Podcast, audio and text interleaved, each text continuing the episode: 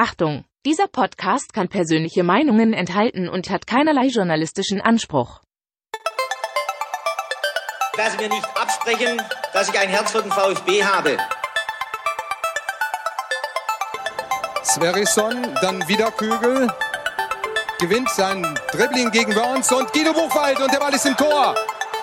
Nach 86 Minuten führt der VfB Stuttgart in Leverkusen mit 2 zu 1.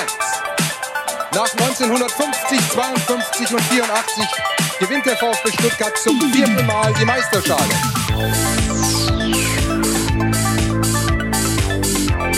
Jetzt müsste der Ball endlich noch einmal hereinkommen. Jetzt kommt er weit nach hinten auf Hitzelsberger! Mario Gomez, spitze Winkel, noch einmal nach innen. Pizza hat den Ball und es gibt noch einmal Abstoß vom Tor. Und jetzt ist das Spiel aus und der VfB Stuttgart ist deutscher Fußballmeister.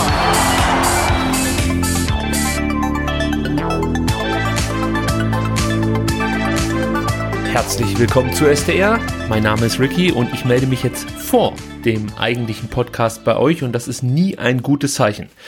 Wie ihr jetzt hören könnt, hört sich eigentlich mein Mikrofon tipptopp an. Äh, dementsprechend überrascht waren Sebastian und ich, als wir uns die Aufnahmedatei von unserem eigentlichen Podcast angehört haben und sich mein Mikrofon überhaupt nicht gut anhörte. Es äh, sind so Knistergeräusche drauf, äh, es überpegelt immer leicht und so richtig wissen wir nicht, an was liegt es. Letztendlich haben wir uns aber dafür entschieden, diesen Podcast trotzdem zu veröffentlichen.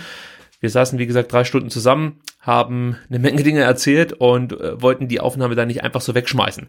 Wenn euch natürlich jetzt diese Aufnahmequalität nachvollziehbarerweise nicht so gut gefällt, dann nehmt uns das Ganze nicht krumm. Wir versuchen das Problem so schnell wie möglich in den Griff zu bekommen, aber ja, für alle, die halbwegs diese zwei Stunden 40 Minuten mit einer etwas schlechteren Mikrofonqualität von mir überstehen können, vielen Dank. Ansonsten bleibt mir nur zu sagen, viel Spaß jetzt mit der Podcast-Folge und wie gesagt, ähm, ja, verzeiht uns die Tonprobleme. Bis dann. Herzlich willkommen zu STR. Mein Name ist Ricky und mit mir in der Leitung der Sebastian. Guten Abend, Sebastian. Guten Abend, Ricky. Sebastian, ich konnte äh, auf den sozialen Medienkanälen feststellen, dass du dieses Wochenende gar nicht in Stuttgart dabei warst und den fünften, den fünften Heimsieg in Folge feiern konntest. Wo warst du? Ähm, ich habe das Spiel ähm, zum Teil jedenfalls live mitbekommen ähm, auf Amazon Music. Da muss ich sagen, ich bin mittlerweile echt so äh, Radio- und ähm, Amazon Music-Fan. Und ich habe es ähm, gehört, äh, wenn das Netz es zuließ, ähm, auf dem Grünten im Allgäu. Ach, du warst also du hast einen Skiausflug gemacht, einen Rodelausflug. Ja, nee, also ähm, wir, wir waren im Allgäu und haben ähm, den Geburtstag, den, den runden Geburtstag meiner Frau gefeiert und der Gründen ist von dort nur 15 Minuten entfernt ähm, und das ist irgendwie unfassbar teuer, da irgendwie rauf zu gondeln. Aber am Samstag war, ähm, vermutlich zu ihren Ehren, ähm, da irgendwie Tag der offenen Tür und die Lifte waren kostenlos und man konnte da hoch und sind wir da mit der ganzen Bagage hochgefahren und sind dann ähm, da rumgerodelt, also nicht Ski gefahren, sondern ähm, im Schlitten gefahren und ich habe mich dann ähm, dezent an die Seite gesetzt und ähm, habe versucht, äh, das Spiel so ein bisschen zu verfolgen. Das stelle ich mir irgendwie schön vor, wenn dein mhm. Familienvater da neben der Piste oder neben dem Rodelweg sitzt und äh, VfB gegen Aue verfolgen muss? Fragezeichen. Wir waren, wir waren ja zum Glück rela relativ viele. Ich glaube, wir waren ähm, Kinder und Erwachsene insgesamt, glaube ich, 23. Da ist es nicht so aufgefallen, wenn da sich einer so ein bisschen abgeseilt hat. Und ich hatte auch noch einen Leidensgenossen, der auch sehr VfB interessiert war. Und wir zwei haben uns dann da so ein bisschen an die Seite gesetzt äh, und haben ähm, nachgehorcht, äh, wie sich der VfB gegen Aue so schlägt. Da sprechen wir gleich drüber. Ich habe aber schon in Erfahrung gebracht, dass du dir leider eine kleine Erkältung eingefangen hast.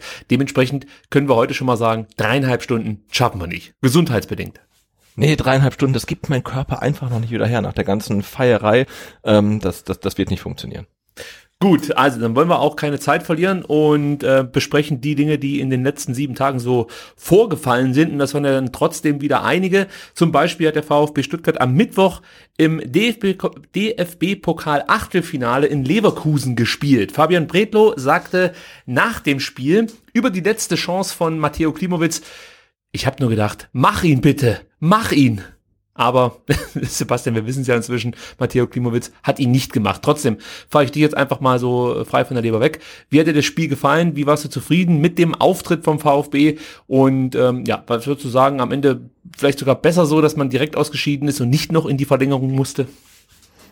Das habe ich mich auch gefragt. Also nicht nur, weil ich dann auch ins Bett wollte oder beziehungsweise noch das Spiel nachbereiten wollte, war ja das, das, das frühe Spiel. Ähm, aber so in Hinblick um, auf den Ligabetrieb ähm, war dann ein, ein Endstand nach 90 Minuten gar nicht so schlecht. Ähm, aber es war ein Pokalauftritt, wie man sich den ge gewünscht hat. Ne? Mutig, mit dem Erstligisten eigentlich auf Augenhöhe, ähm, ja, und ein bisschen dramatisch, am Ende dann tragisch. Also äh, mir hat's gefallen. Und da ich eh nicht davon ausgehe, dass sich der VfB Stuttgart über den DFB-Pokal äh, für das europäische Geschäft qualifizieren wird, ähm, war es dann auch okay. Also na klar wäre es schön gewesen, auch ins Viertelfinale noch einzuziehen und dann vielleicht zum ersten Mal nachgefühlt irgendwie äh, 23 Jahren mal wieder ein Heimspiel zu bekommen. Aber ähm, ja, so wie es jetzt im Endeffekt abgelaufen ist, war ich nicht unzufrieden.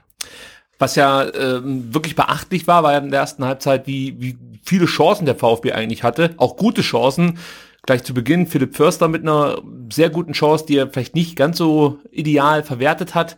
Äh, aber auch sonst war der VfB eigentlich ganz gut im Spiel, möchte man sagen. In der zweiten Halbzeit hat man dann schon gemerkt, dass Leverkusen besser ist und auch, äh, sag ich mal, nicht vielleicht unbedingt 100% braucht, um gegen den VfB bestehen zu können.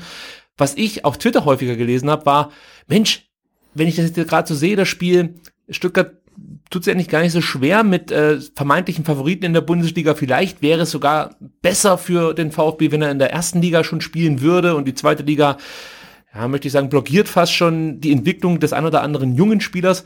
Würdest du da mitgehen oder ähm, konntest du schon feststellen, dass es da noch große Unterschiede zwischen Stuttgart und Leverkusen gab? Ich glaube schon, wenn, wenn wir, ähm, wenn der VfB jetzt zehnmal in Leverkusen spielt, ähm, dann, dann, dann wird es meist vermutlich anders laufen. Das war vielleicht so ein bisschen das Ausnahmespiel, was du dann gewinnen kannst, aber die Qualität auf Leverkusener Seite äh, halte ich dann doch für größer. Aber klar hat der VfB auch gezeigt, ähm, dass er sich jetzt gar nicht so schwer tut, wenn man den Ball nicht so viel hat, was ja dann wiederum ein bisschen erstaunlich ist. Nach der Ära Walter, äh, wo halt äh, Ballbesitz die ähm, oberste Direktive war und jetzt hatte man hm, gegen, gegen Leverkusen halt natürlich nicht so viel Ballbesitz und es hat trotzdem gut funktioniert ähm, und ähm, man hat gesehen gegen Leverkusen und auch dann gegen Aue, dass sich der VfB ähm, in diesen äh, berühmt-berüchtigten Umschaltmomenten eigentlich auch relativ wohl fühlt und das mittlerweile auch relativ gut spielen kann. Ähm, aber jetzt ähm, dann die ähm, gleich den Schluss zu ziehen, dass es halt in der ersten Liga dann ähm, besser klappen würde und erfolgreicher klappen würde als in der zweiten Liga, das ist dann ähm, ja schon sehr mutig, finde ich. Also ich, ich denke, wir sind in der Liga, in der, in die wir aktuell hingehören und wenn wir die dann meistern, dann gucken wir mal weiter, wie es dann eine Liga höher ähm, funktionieren kann. Ja, da stimme ich dir eigentlich komplett zu. Das Problem oder die Befürchtung, die ich jetzt zum Beispiel hätte, wäre, dass du so Spiele wie zum Beispiel gegen Leverkusen, Frankfurt, weiß ich nicht, Dortmund oder so nicht gewinnen würdest, vielleicht gut mithältst und auch Chancen hast, aber am Ende mit leeren Händen dastehst. Und wenn du natürlich dann auf Gegner wie Union triffst oder Paderborn, die stellen sich natürlich auch wieder hinten ran und du hast letzten Endes das gleiche Problem wie in der zweiten Liga, nur dass die von mir gerade genannten Mannschaften dann sogar noch ein bisschen mehr Qualität haben als zum Beispiel Aue, Sandhausen oder dergleichen. Also das könnte auch eine sehr unangenehme Saison sein für den VfB. Ähm, wo wir uns dann hier und da mal ein Lob abholen, wie toll wir das jetzt auf Schalke gemacht haben, aber am Ende steht man eben äh, mit null Punkten da. Erinnert mich vielleicht so ein bisschen an die Aufstiegssaison unter Hannes Wolf, als wir auswärts irgendwie nie gewinnen konnten. Ja. Und alle immer gesagt haben, Mensch, das ist echt gut, was sie da spielen und hier haben sie ein bisschen Pech und da läuft's nicht so rund. Ähm, aber am Ende, ja, fehlen dir halt die Punkte und du kannst dir dann auch von den Lobeshymnen der diversen gegnerischen Trainer nichts kaufen. Also ja, ich glaube, für die Entwicklung vor allem der jungen Spieler oder auch für Spieler wie zum Beispiel ein Philipp Förster oder auch ein Orel Mangala, der ja eigentlich auch noch zu den jungen Spielern gehört, aber er hat schon relativ viel Erfahrung für sein Alter, ist eigentlich dieser Schritt jetzt nochmal Zweitliga-Fußball spielen zu müssen gar nicht so schlecht. Also ich, ich sehe es da eigentlich auch so, dass es in der zweiten Liga momentan genau passt und ähm, der VfB kann sich hier ein bisschen austoben in der zweiten Liga und dann hoffentlich in der nächsten Saison auch mal ein Spiel in Leverkusen gewinnen. Das wäre toll. So. Genau, aber wir haben ja auch gesehen, dass dann offensivreihe wie Bellarabi, Havertz, Diaby und Alario ähm, die VfB-Defensive jetzt nicht in Schutt und Asche legt, sondern dass ähm, das halt wirklich dann auch ein, ein Duell auf Augenhöhe ist. Wie gesagt, wie oft das so ist, ist eine andere Frage, aber ähm, auch unsere äh, Viererkette konnte dann wirklich gegen die vier ganz gut mithalten. Ja, also äh, um das nochmal zu sagen, keine Frage. Also ich war sehr zufrieden mit dem Auftritt, aber man muss sagen, Leverkusen hat ein richtig schlechtes Spiel abgeliefert. Äh, da haben wir natürlich so, was heißt profitiert haben wir ja eigentlich nicht, aber wir hätten davon profitieren können. Ich habe es gerade eben schon angesprochen, die erste Chance von Förster, wenn die sitzt, dann ja, läuft das mehr oder weniger so, wie du dir das vorher gemalt hast, die ganze Situation, dass der VfB praktisch nur noch kontern muss. Äh, da kann man natürlich jetzt auch ein paar Dinge positiv hervorheben, zum Beispiel auch wieder Endo mit einer super guten Spieleröffnung, die er nicht nur in diesem Spiel gezeigt hat, sondern auch schon in den anderen Partien zuvor. Und auch die Davi, der äh, eigentlich einen guten Tag erwischt hat, ähm, ein paar gute Spielzüge mit eingeleitet hat. Und ja gut, dass es für den Herrn Förster dann nicht gereicht hat, weiß ich nicht, möchte jetzt gar nicht, möchte jetzt gar nicht so sehr kritisieren. Ich glaube, das war in dem Moment auch echt schwierig und er war vielleicht auch überrascht von der Chance, die sich ihm bot. Aber er hat eigentlich die falsche Entscheidung getroffen, hätte da mehr aus einer guten Chance machen können. Danach war es so, dass eigentlich Leverkusen ähm, ja, ich würde mal sagen, die dominantere Mannschaft war bis zur 26. Minute. Dann hat Silas eine richtig, richtig gute Chance gehabt. Äh, ich glaube, Sebastian, da kannst du noch mal was dazu sagen, weil äh, da war es so, dass Silas oder ich, ich fange einen Moment noch weiter vorne an, aber wie gesagt, wir werden nicht zu detailliert über das Spiel sprechen.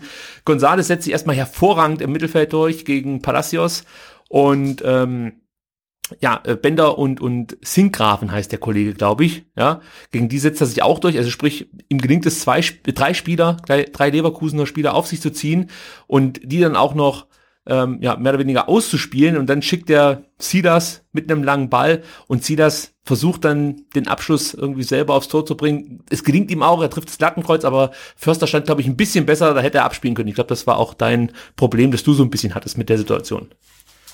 Äh, ja, also ich habe grundsätzlich kein Problem, wenn Silas sich dafür entscheidet, ähm, selber den Abschluss zu suchen und nicht ähm, auf Förster zu spielen.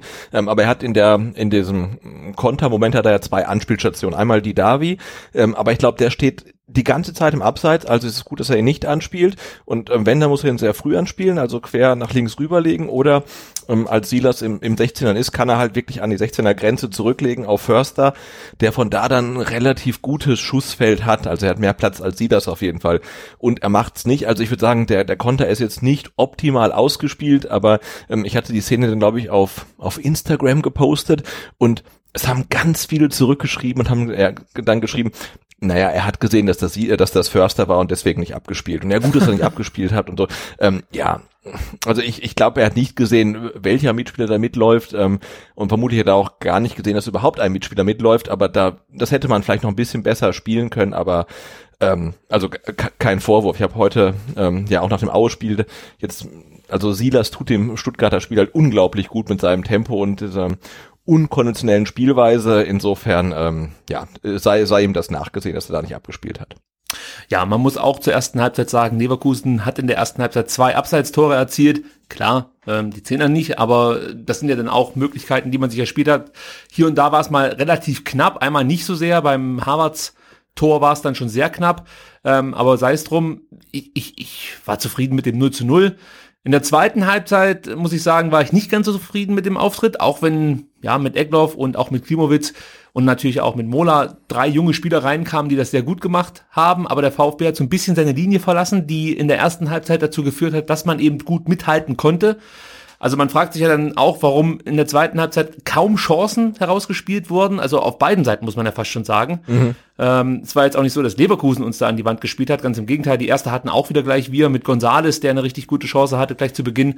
Ähm, und dann gibt's halt eben das Eigentor von Bredlo in der 71. und in der 83. dann das, das 2-0 von Alario, das auch so ein bisschen merkwürdig daherkam, möchte ich mal so sagen. Und es gab noch zwei weitere Abseitstore, also insgesamt sogar vier Abseitstore in dieser Partie für Leverkusen. Ähm, also von daher kann man uns da jetzt, oder sollten wir uns jetzt da nicht so sehr beschweren, dass das dann am Ende nicht gereicht hat. Aber was ich zu sprechen kommen wollte, der Unterschied zwischen der ersten und der zweiten Halbzeit war eigentlich, dass der VfB in der zweiten Halbzeit nicht mehr die langen Bälle an den Mann gebracht hat. Also in der ersten Halbzeit konnte man das gut sehen.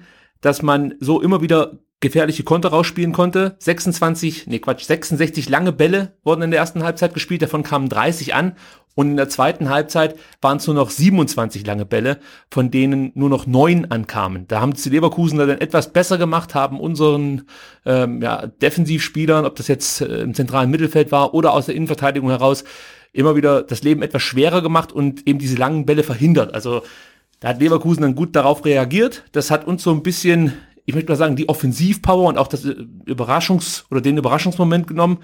Das hat Leverkusen, wie gesagt, ganz gut gemacht. Bei den Dribblings war es auch so, dass man in der ersten Halbzeit sich deutlich mehr zugetraut hat. Da waren es 19 Dribblings, 13 erfolgreich. In der zweiten Halbzeit waren es nur noch fünf erfolgreiche Dribblings bei sieben Versuchen. Also auch da siehst du, dass äh, der VfB nicht mehr ganz so mutig nach vorne agiert hat und auch nicht mehr diese Räume hatte und nicht mehr die Möglichkeiten wie in der ersten Halbzeit. Und ähm, was ich dann auch noch interessant fand, waren die insgesamten Zweikämpfe. Ja, der Unterschied zwischen erster und zweiter Halbzeit. Also in der ersten Halbzeit hat der VfB 125 Zweikämpfe geführt und 66 davon gewonnen. Und in der zweiten Halbzeit waren es nur noch 63 geführte Zweikämpfe, ja, also die Hälfte. Und man konnte nur noch 31 Zweikämpfe gewonnen, äh, gewinnen. Also das war ja alles das, was Leverkusen dann auch so ein bisschen in die Karten gespielt hat weniger Körperkontakt, weniger Härte im Spiel, dann eben von Leverkusen gut unterbunden, dass wir ähm, die langen Bälle nicht mehr so spielen konnten wie in der ersten Halbzeit. Und äh, so hat Leverkusen aus meiner Sicht dann äh, das Spiel am Ende zu Recht für sich entschieden. Vielleicht noch eine letzte Statistik äh, bei den Tackles. Das ist ja auch dann immer so ein Indikator, äh, ja, wie, wie, wie hart geht's zur Sache, wie sehr sucht der Gegner den Zweikampf. Gerade der Unterlegene kann sich hier so ein bisschen hervortun. Der ersten Halbzeit hat der VfB 42 äh, Tackles geführt gegen Leverkusen und 27 gewonnen. In der zweiten Halbzeit waren es nur noch 21 Tackles. Also auch da nur die Hälfte. Man konnte auch nur 14 gewinnen. Also da siehst du schon so ein Stück weit den Unterschied zwischen erster und zweiter Halbzeit. Und am Ende muss ich sagen, geht das Ding schon äh, zurecht nach Leverkusen, auch wenn es mich ärgert, muss ich ehrlicherweise gestehen. ja, gerade wegen der Chance von Klimowitz dann kurz ja. äh, kur kurz vor Ende, ne, den man halt dann wirklich auch machen kann. Und der klar ist es verdient, der Sieg von Leverkusen, aber ach, wir waren halt so dicht dran, da mal irgendwie eine Überraschung zu schaffen halt. Man, klar, man weiß halt nicht, was wenn der Verlängerung passiert, im eventuellen Elfmeterschießen oder so, aber wir waren halt echt dran ne, und hätten es halt schaffen können. Und ähm, ja, ein bisschen schade ist es schon, aber äh, ja, wie schon erwähnt, so gerade ähm, in Hinblick auf das Spiel gegen Aue, was dann weitaus wichtiger war und nur wenige Tage später, äh, war es dann sicherlich ähm, auch nicht so schlecht, dann keine Zusatzminuten irgendwie absolvieren zu müssen. Noch eine kurze andere Frage. Wie kam das bei dir an, dass sich die Leverkusener eigentlich überhaupt nicht mehr gefreut haben über äh, erzielte Tore? Das war ja sehr merkwürdig. Echt, habe ich gar nicht so wahrgenommen. Ja, also, also beim zweiten Tor war es ganz, ganz krass, als Alario einfach nur so dastand und mehr oder weniger ja, das Tor so hingenommen hat, wie man sonst Testspieltore hinnimmt. Also da, da passiert ja überhaupt nichts. Der ja gut, aber wir, aber wir kennen das ja, wir kennen das ja aus leider aus eigener Erfahrung, wenn du halt ähm, zu viele Tore erzielt hast, die dann alle zurückgenommen werden nach nach nach Videobeweis oder nicht oder oder zurückgenommen werden, dann ähm, hält sich dann die Freude auch in Grenzen. Vielleicht ist das die Erklärung. Ja, also ich habe mich ein bisschen gewundert, weil Peter Boss hat ja im Vorfeld gesagt, das ist für uns der Wettbewerb, in dem zählt, also der einzig wichtige Wettbewerb, so er hat das fast schon ausgedrückt. Ähm, und ja, dann hätte ich gedacht, dass sich die Spieler etwas mehr freuen, wenn man da in die nächste Runde einzieht. Und man hat ja jetzt auch ähm, ja, aus Leverkusener Sicht, glaube ich, ein ganz okayes Los bekommen zu Hause gegen Union. Da hätte es schlimmer oder hätte es die Leverkusener schlimmer treffen können. Also ja, die haben ganz gute Chancen, da auch ins Halbfinale einzuziehen, würde ich jetzt mal so behaupten. Weißt du denn, ob Leverkusen mit einer B11 gespielt hat? Also Tar saß draußen, Amiri saß draußen, Wendell saß draußen, ähm, Bailey, Volland. Die, die spielen normalerweise, oder? Ja, also es, es war keine B11 bei also Volland. Also eine, eine A, A, A211. Ja, also alle Wechsel sind nachvollziehbar gewesen. Also man hat äh, Tar äh, eine Pause geben wollen, also eine kleinere Pause, deswegen kam der zur zweiten Halbzeit rein und bei Sven Bender war es das gleiche, deswegen hat er die erste Halbzeit gespielt.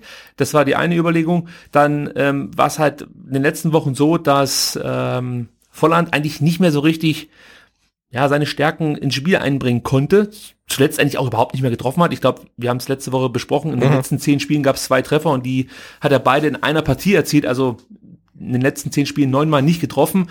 Deswegen forderten auch die Fans so ein Stück weit schon Lukas Alario. Also auch der Wechsel war nachvollziehbar. Und der Rest, also Wendell ist jetzt nicht immer äh, gesetzt bei Leverkusen. Ja, also ich würde würd eher in die Richtung gehen, dass das Leverkusen vielleicht mit einer 1 äh, oder mit einer mit einer A2-Mannschaft gespielt Mhm. hat oder so. Die, aber die nicht eine 1B-Lösung, B11, okay, ja. genau. Nee, aber ich hatte mich nur gewundert irgendwie, weil den, den, den Linksverteidiger namens äh, Sinkgrafen, also Ja. den habe ich tatsächlich noch nie gehört.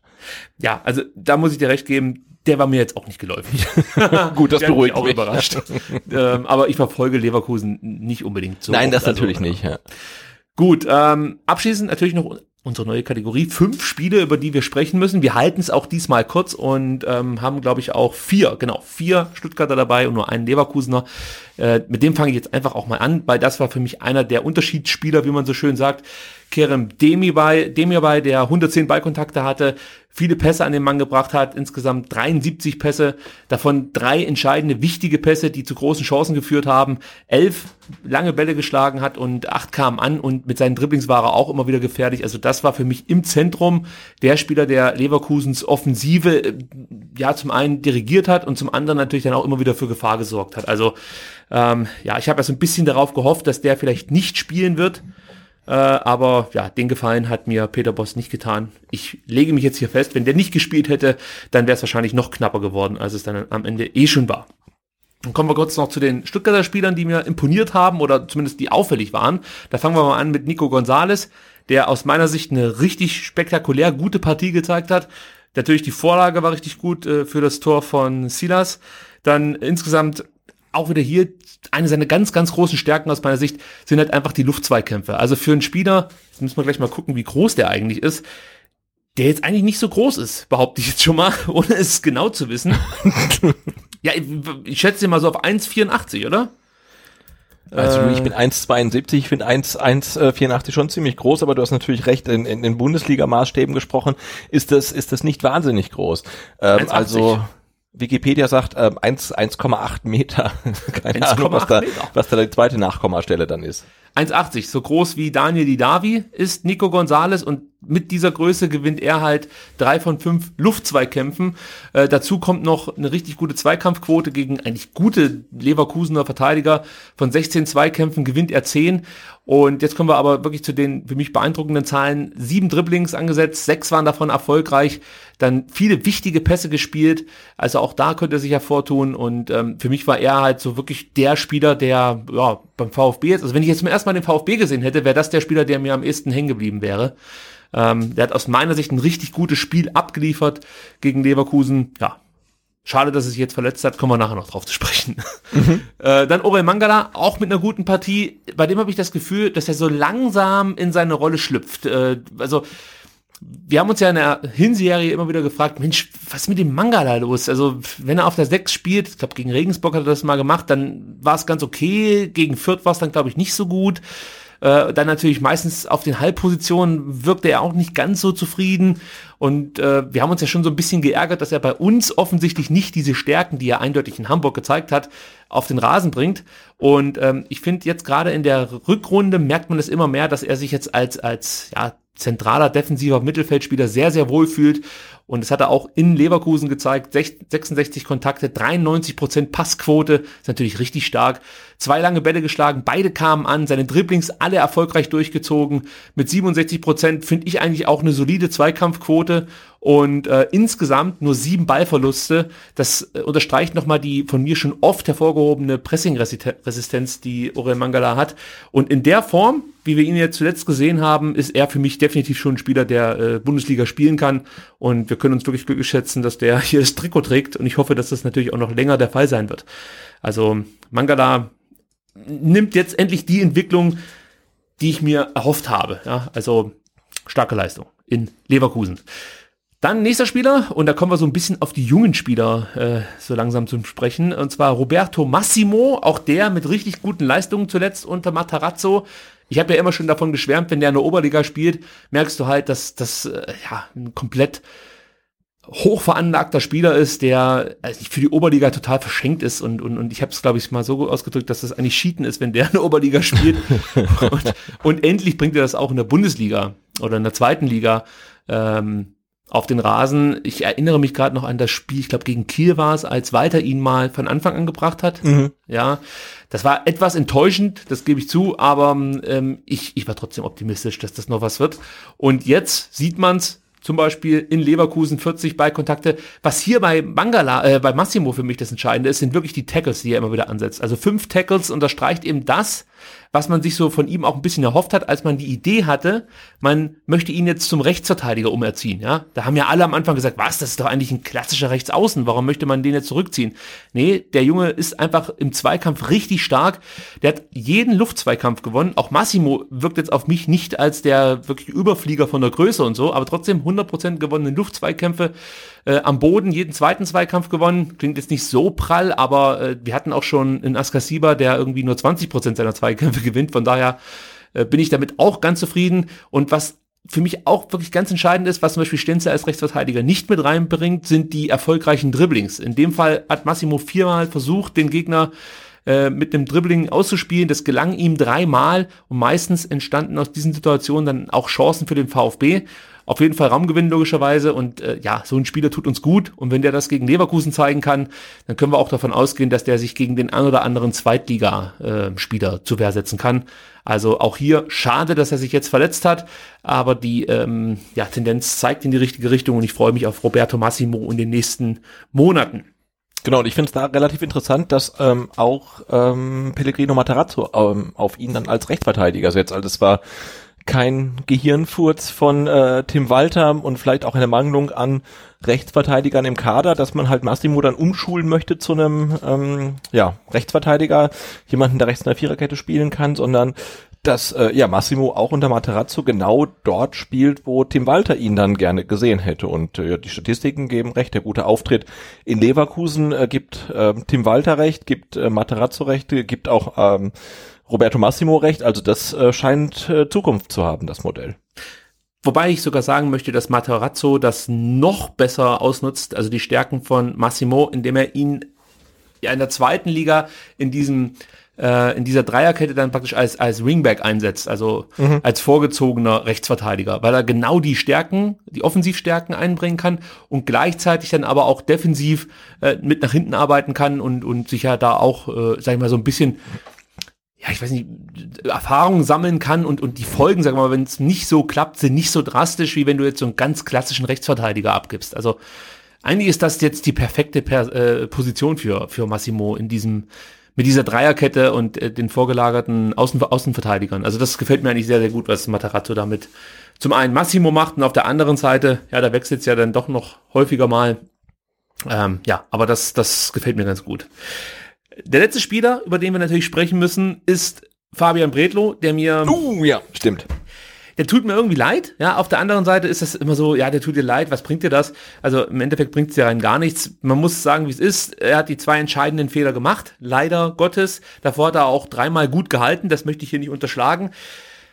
Tja, ist ein bisschen doof gelaufen für ihn jetzt, ähm, weil ich behaupte jetzt mal, wenn sich Kobel nicht verletzt, dann ist die Saison für ihn jetzt gelaufen. Und das ist natürlich ein bisschen ja. schade weil Bredlo hat eigentlich bis zu diesem Spiel immer gute Leistungen gezeigt, aber in dem Spiel hat man einfach gemerkt, es gibt definitiv einen Unterschied zwischen Bredlo und Kobel. Nicht nur aufgrund der zwei entscheidenden Fehlern, äh, Fehler. Ich erinnere da noch an die tollen Abschlag- und Abwurfquoten von Gregor Kobel, die ich zuletzt immer wieder runtergebetet habe. Bei Bredlo sah das jetzt hier gegen Leverkusen komplett anders aus. 23 Abschläge hat er im Spiel ähm, ja, hinten rausgedroschen, 12 kamen an und äh, nur 72 Prozent seiner Pässe bzw. Abwürfe haben einen Mitspieler erreicht. Da ist ja Kobel immer über 90 Prozent. Und es ist natürlich auch ganz wichtig, dass diese Abschläge, Abwürfe oder eben dann eben die Pässe auch sitzen. Und ich, ich, ich glaube, dass wir da mit Gregor Kobel besser fahren, um es mal direkt auszudrücken. Sehr schade für Fabio Bredlo. Nee, es ist, es ist schade, aber ja, es ist auch gar nicht dann so schade, ähm, wenn man halt eine klare Nummer eins dann wirklich hat und nach ja. dem ähm, Hickhack äh, vor der Winterpause mit äh, ja ähm, Bredlo und und und Kobel und wer jetzt im Tor steht und so weiter, denke ich, ähm, hat das Spiel in Leverkusen dann zumindestens dabei geholfen, ähm, eine klare Nummer eins ähm, zu definieren und diese Präsenz, die Gregor Kobel dann auch gegen Heidenheim im Strafraum ausgestrahlt hatte, wenn er irgendwelche Flanken dann einhändig da irgendwie runterpflückt. Ähm, da, da kam Bredlo halt gegen Leverkusen nicht, nicht ran. Also diese Sicherheit hat er halt nicht ausgestrahlt. Und dann hat er halt diese zwei unglücklichen Situationen. Und ich persönlich finde es halt blöd, dann im Nachhinein zu sagen, hm, das war kein klarer Fehler von mir. Ich meine, natürlich war es ein klarer Fehler von ihm und ich finde, das muss er dann auch so ansprechen. Und wenn ihm dann irgendwelche Mannschaftskollegen und Trainer dann zur Seite springen und sagen, ja, das kann halt passieren, dann ist es ja okay.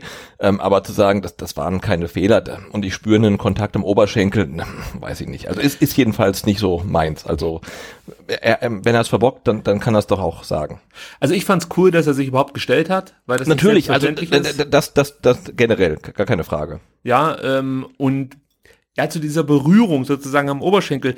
Also ich glaube ihm das sogar, dass das für einen kurzen Moment ihn aus dem Tritt gebracht hat, aber ja, vielleicht sehe ich es jetzt irgendwie zu einfach, aber ich, ich behaupte jetzt einfach mal, ein guter Torhüter ist so fokussiert, dass so, ein kleine, so eine kleine Berührung dann eben nicht äh, diese verheerenden Wirkungen äh, oder Wirkung hat. Also das unterstelle ich jetzt einfach mal, ja, dass es ein Top-Torhüter einfach nicht passiert. Der wird halt auch mal berührt und trotzdem ist er konzentriert in der Aktion und konzentriert sich nur darauf, jetzt diesen Ball irgendwie da rauszufausten. Ähm, ja, sei es drum. Also Nee, verstehe schon, was du Spiel hast, ja. das kann passieren. Er macht halt zwei Fehler. Er hat, glaube ich, sonst die, die bisherige Saison komplett fehlerlos gespielt. Also ich denke, äh, auch nach dem Leverkusen-Spiel, äh, Fabian Bredlo ist ein guter Keeper und es ist ähm, schön, ihn beim VfB zu sehen, aber in dem Spiel hat er halt nicht das gezeigt, was er zeigen kann. Und das ist halt so Haken dran und, und, und schade und, und weiter geht's halt. Ne? Lass es uns so ausdrücken. Fabian Bredlo ist ein guter zweiter Keeper das ja ja und das meine ich gar nicht abwertend aber nee also momentan ja also ich würde jetzt mit ihm nicht unbedingt als, als Stammtorhüter in der Saison gehen wollen, sage ich dir so, wie es ist. Also dafür hat er mir halt so in den letzten Jahren immer wieder zu viele Aussetzer gehabt, gerade auch in Nürnberg. Und du kannst dich jetzt nicht darauf verlassen, dass er eine Saison fehlerfrei durchhält. Äh, es kann halt auch so laufen wie zu Leverkusener Zeiten oder jetzt, äh, zu, zu Nürnberger Zeiten natürlich, ähm, oder wie jetzt in Leverkusen. Und das, ja, das wäre mir zu riskant. Von daher bin ich da ganz froh, dass wir Gregor Kobel zumindest noch in der Saison bei uns im Kasten haben. Gut, abschließend vielleicht noch ganz kurz das Zitat von Sven Mislintat, das auch noch ein Thema aufwirft, das wir vielleicht anreißen können, ganz kurz. Und zwar meinte Mislintat über die sehr junge Mannschaft. Am Ende des Spiels waren es irgendwie ja 22,09 Jahre. Haben wir jetzt, glaube ich, fünfmal überall alle gelesen, aber ich wollte jetzt äh, denen, die es noch nicht gelesen haben, nicht vorenthalten. Also Sven Mislintat sagte nach dem Spiel, es ist genau der Weg, den wir weitergehen wollen. Wir gewinnen immer mehr hochwertige Spieler für das, was wir vorhaben. Jetzt ernten wir, aber natürlich werden die jungen Spieler nicht von sofort alle funktionieren äh, werden die Jungspieler nicht sofort alle funktionieren. Sie brauchen Zeit. Also da hat Sven Mislintat sich nochmal positiv darüber geäußert, dass eben jetzt auch die jungen Spieler mal gezeigt haben, was sie für ein Potenzial letzten Endes äh, mitbringen. Also wir haben uns ja schon auch die Frage gestellt, was ist denn jetzt hier mit den Klimowitzes und Massimos und natürlich auch ein Egloff und äh, ja, was, wann, wann zünden die denn mal? Wann bekommen denn diese Spieler endlich die Chance? Jetzt haben sie die Chance bekommen gegen Leverkusen und eigentlich haben sie alle ja performt, muss man sagen, oder? Also es mhm. war beeindruckend. Ja, tatsächlich, ne? Und auch äh, ja, weiß nicht, war es jetzt, war es jetzt mutig, war es nicht mutig äh, von Materazzo, aber ähm, ne, er bringt halt ähm, ähm, ja dann, Moment, ich muss kurz gucken, ähm, er, er bringt halt Mola, Klimowitz und Egloff und hat halt ähm, Carrazor, al Gomez auf der Bank sitzen, also mhm. ähm, ja, also nee, fand, fand, fand ich gut. Also ein cooler Move vom Trainer. Ähm, er, weiß vermutlich auch, dass ihm niemand irgendwie einen Vorwurf da machen wird, wenn es schief geht und sagt, hey, du hast die jungen Leute gebracht und nicht die Erfahrenen. Ähm, aber ich fand's gut. Und ähm, ja, und so das ähm, dramatische Ende des Spiels ähm, hat ihm ja auch recht gegeben. Also das ähm, Eckloff und Klimowitz dann nochmal da Protagonisten sind ähm, zum vermeintlichen 3 zu 3. Ähm, oder ja, was, was wir ähm, erhofft hat, dass es das 3 zu 3 dann wird, das war natürlich nochmal ähm, richtig cool. Also, was man ansprechen muss, ist, dass äh, die Hereinnahme von, von Mola richtig, richtig wichtig war für den VfB, weil sie in der ersten Halbzeit, da habe ich so eine kleine Grafik hier äh, vorliegen, in der ersten Halbzeit relativ große Lücken über die eigene linke Seite offenbart haben. So, und wir haben ja gelernt äh, in der Vorbereitung zum letzten Spiel, oder in der letzten Folge, als wir über das Leverkusen-Spiel gesprochen haben, dass Leverkusen gerne über die rechte Seite kommt, die überlagert und dann mit Harvards, mit ähm, Bellarabi und ähm, wie heißt der Kollege äh, von der anderen Rechts Seite? Hinten Weiser oder wie meinst du? Nee, äh, ach shit, jetzt ist mir der Name entfallen. Palacios? Nee. Äh, Nein? Jetzt nehme ich mir die Zeit und gucke nach. So viel Zeit muss einfach sein. Du, ich habe ich hab die Aufstellung hier. Ach so. Also wenn, wenn du sagst, wo du suchst, Dia, Dia, Diaby. Diaby. Den meine ich, genau. Der ist auch manchmal auf die rechte Seite mit rübergegangen. Und äh, eigentlich spielt er links, aber manchmal tauschen die die Seiten, beziehungsweise überlagern dann die Seite. Also das machen sie eigentlich ganz gut. Und in der ersten Halbzeit hat der VfB da das ein oder andere Mal Probleme gehabt. Und Mola hat dann nach seiner Einwechslung diese Seite verhältnismäßig gut geschlossen. Auch wenn seine Ecke, äh, oder beziehungsweise sein, sein, sein Klärungsversuch äh, dann zur Ecke geführt hat. Und diese Ecke führte dann zum 1 zu 0. Ja, aber trotzdem hat er das sehr, sehr gut gemacht. Und ich finde natürlich auch, dass du Egloff in so einem Moment bringst, sehr, sehr clever, weil äh, du weißt, seine Stärken sind die Schnelligkeit und ähm, er konnte sich natürlich dann genau auszeichnen in Kontersituationen, gerade in der letzten Minute dieser Aktion, die war halt ein absoluter Traum. Also das, das, das fand ich einfach großartig, wie er sich da durchsetzt gegen einen gestandenen Bundesligaspieler beziehungsweise gegen einen Bundesligaspieler und dann auch diese Flanke perfekt timed auf Gonzales. Da hast du all das gesehen, äh, was eigentlich über Egloff in den letzten Monaten immer geschrieben oder erzählt wurde oder was wir auch selber schon gesehen haben bei diversen U19-Auftritten von ihm. Also äh, das ist schon, das ist schon ein sehr, sehr guter Spieler, um es mal vorsichtig auszudrücken. Also da können wir uns auf was freuen.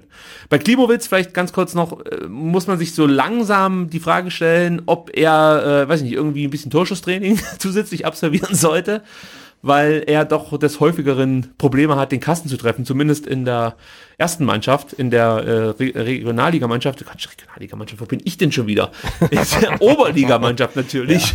Ja. Ähm, Wunschdenken, ja. Ja, da fällt es ihm deutlich leichter. Da hat er eine richtig gute Quote zum Ende der Saison. Äh, ja, aber vielleicht braucht er einfach nur mal mehr Gelegenheit in der ersten Mannschaft aufs Tor zu schießen. Also mhm. Ja. Ist ja schon lange her, dass er äh, in der, in der, in der, für die für, für den VfB 1 halt äh, aufs Tor schießen durfte.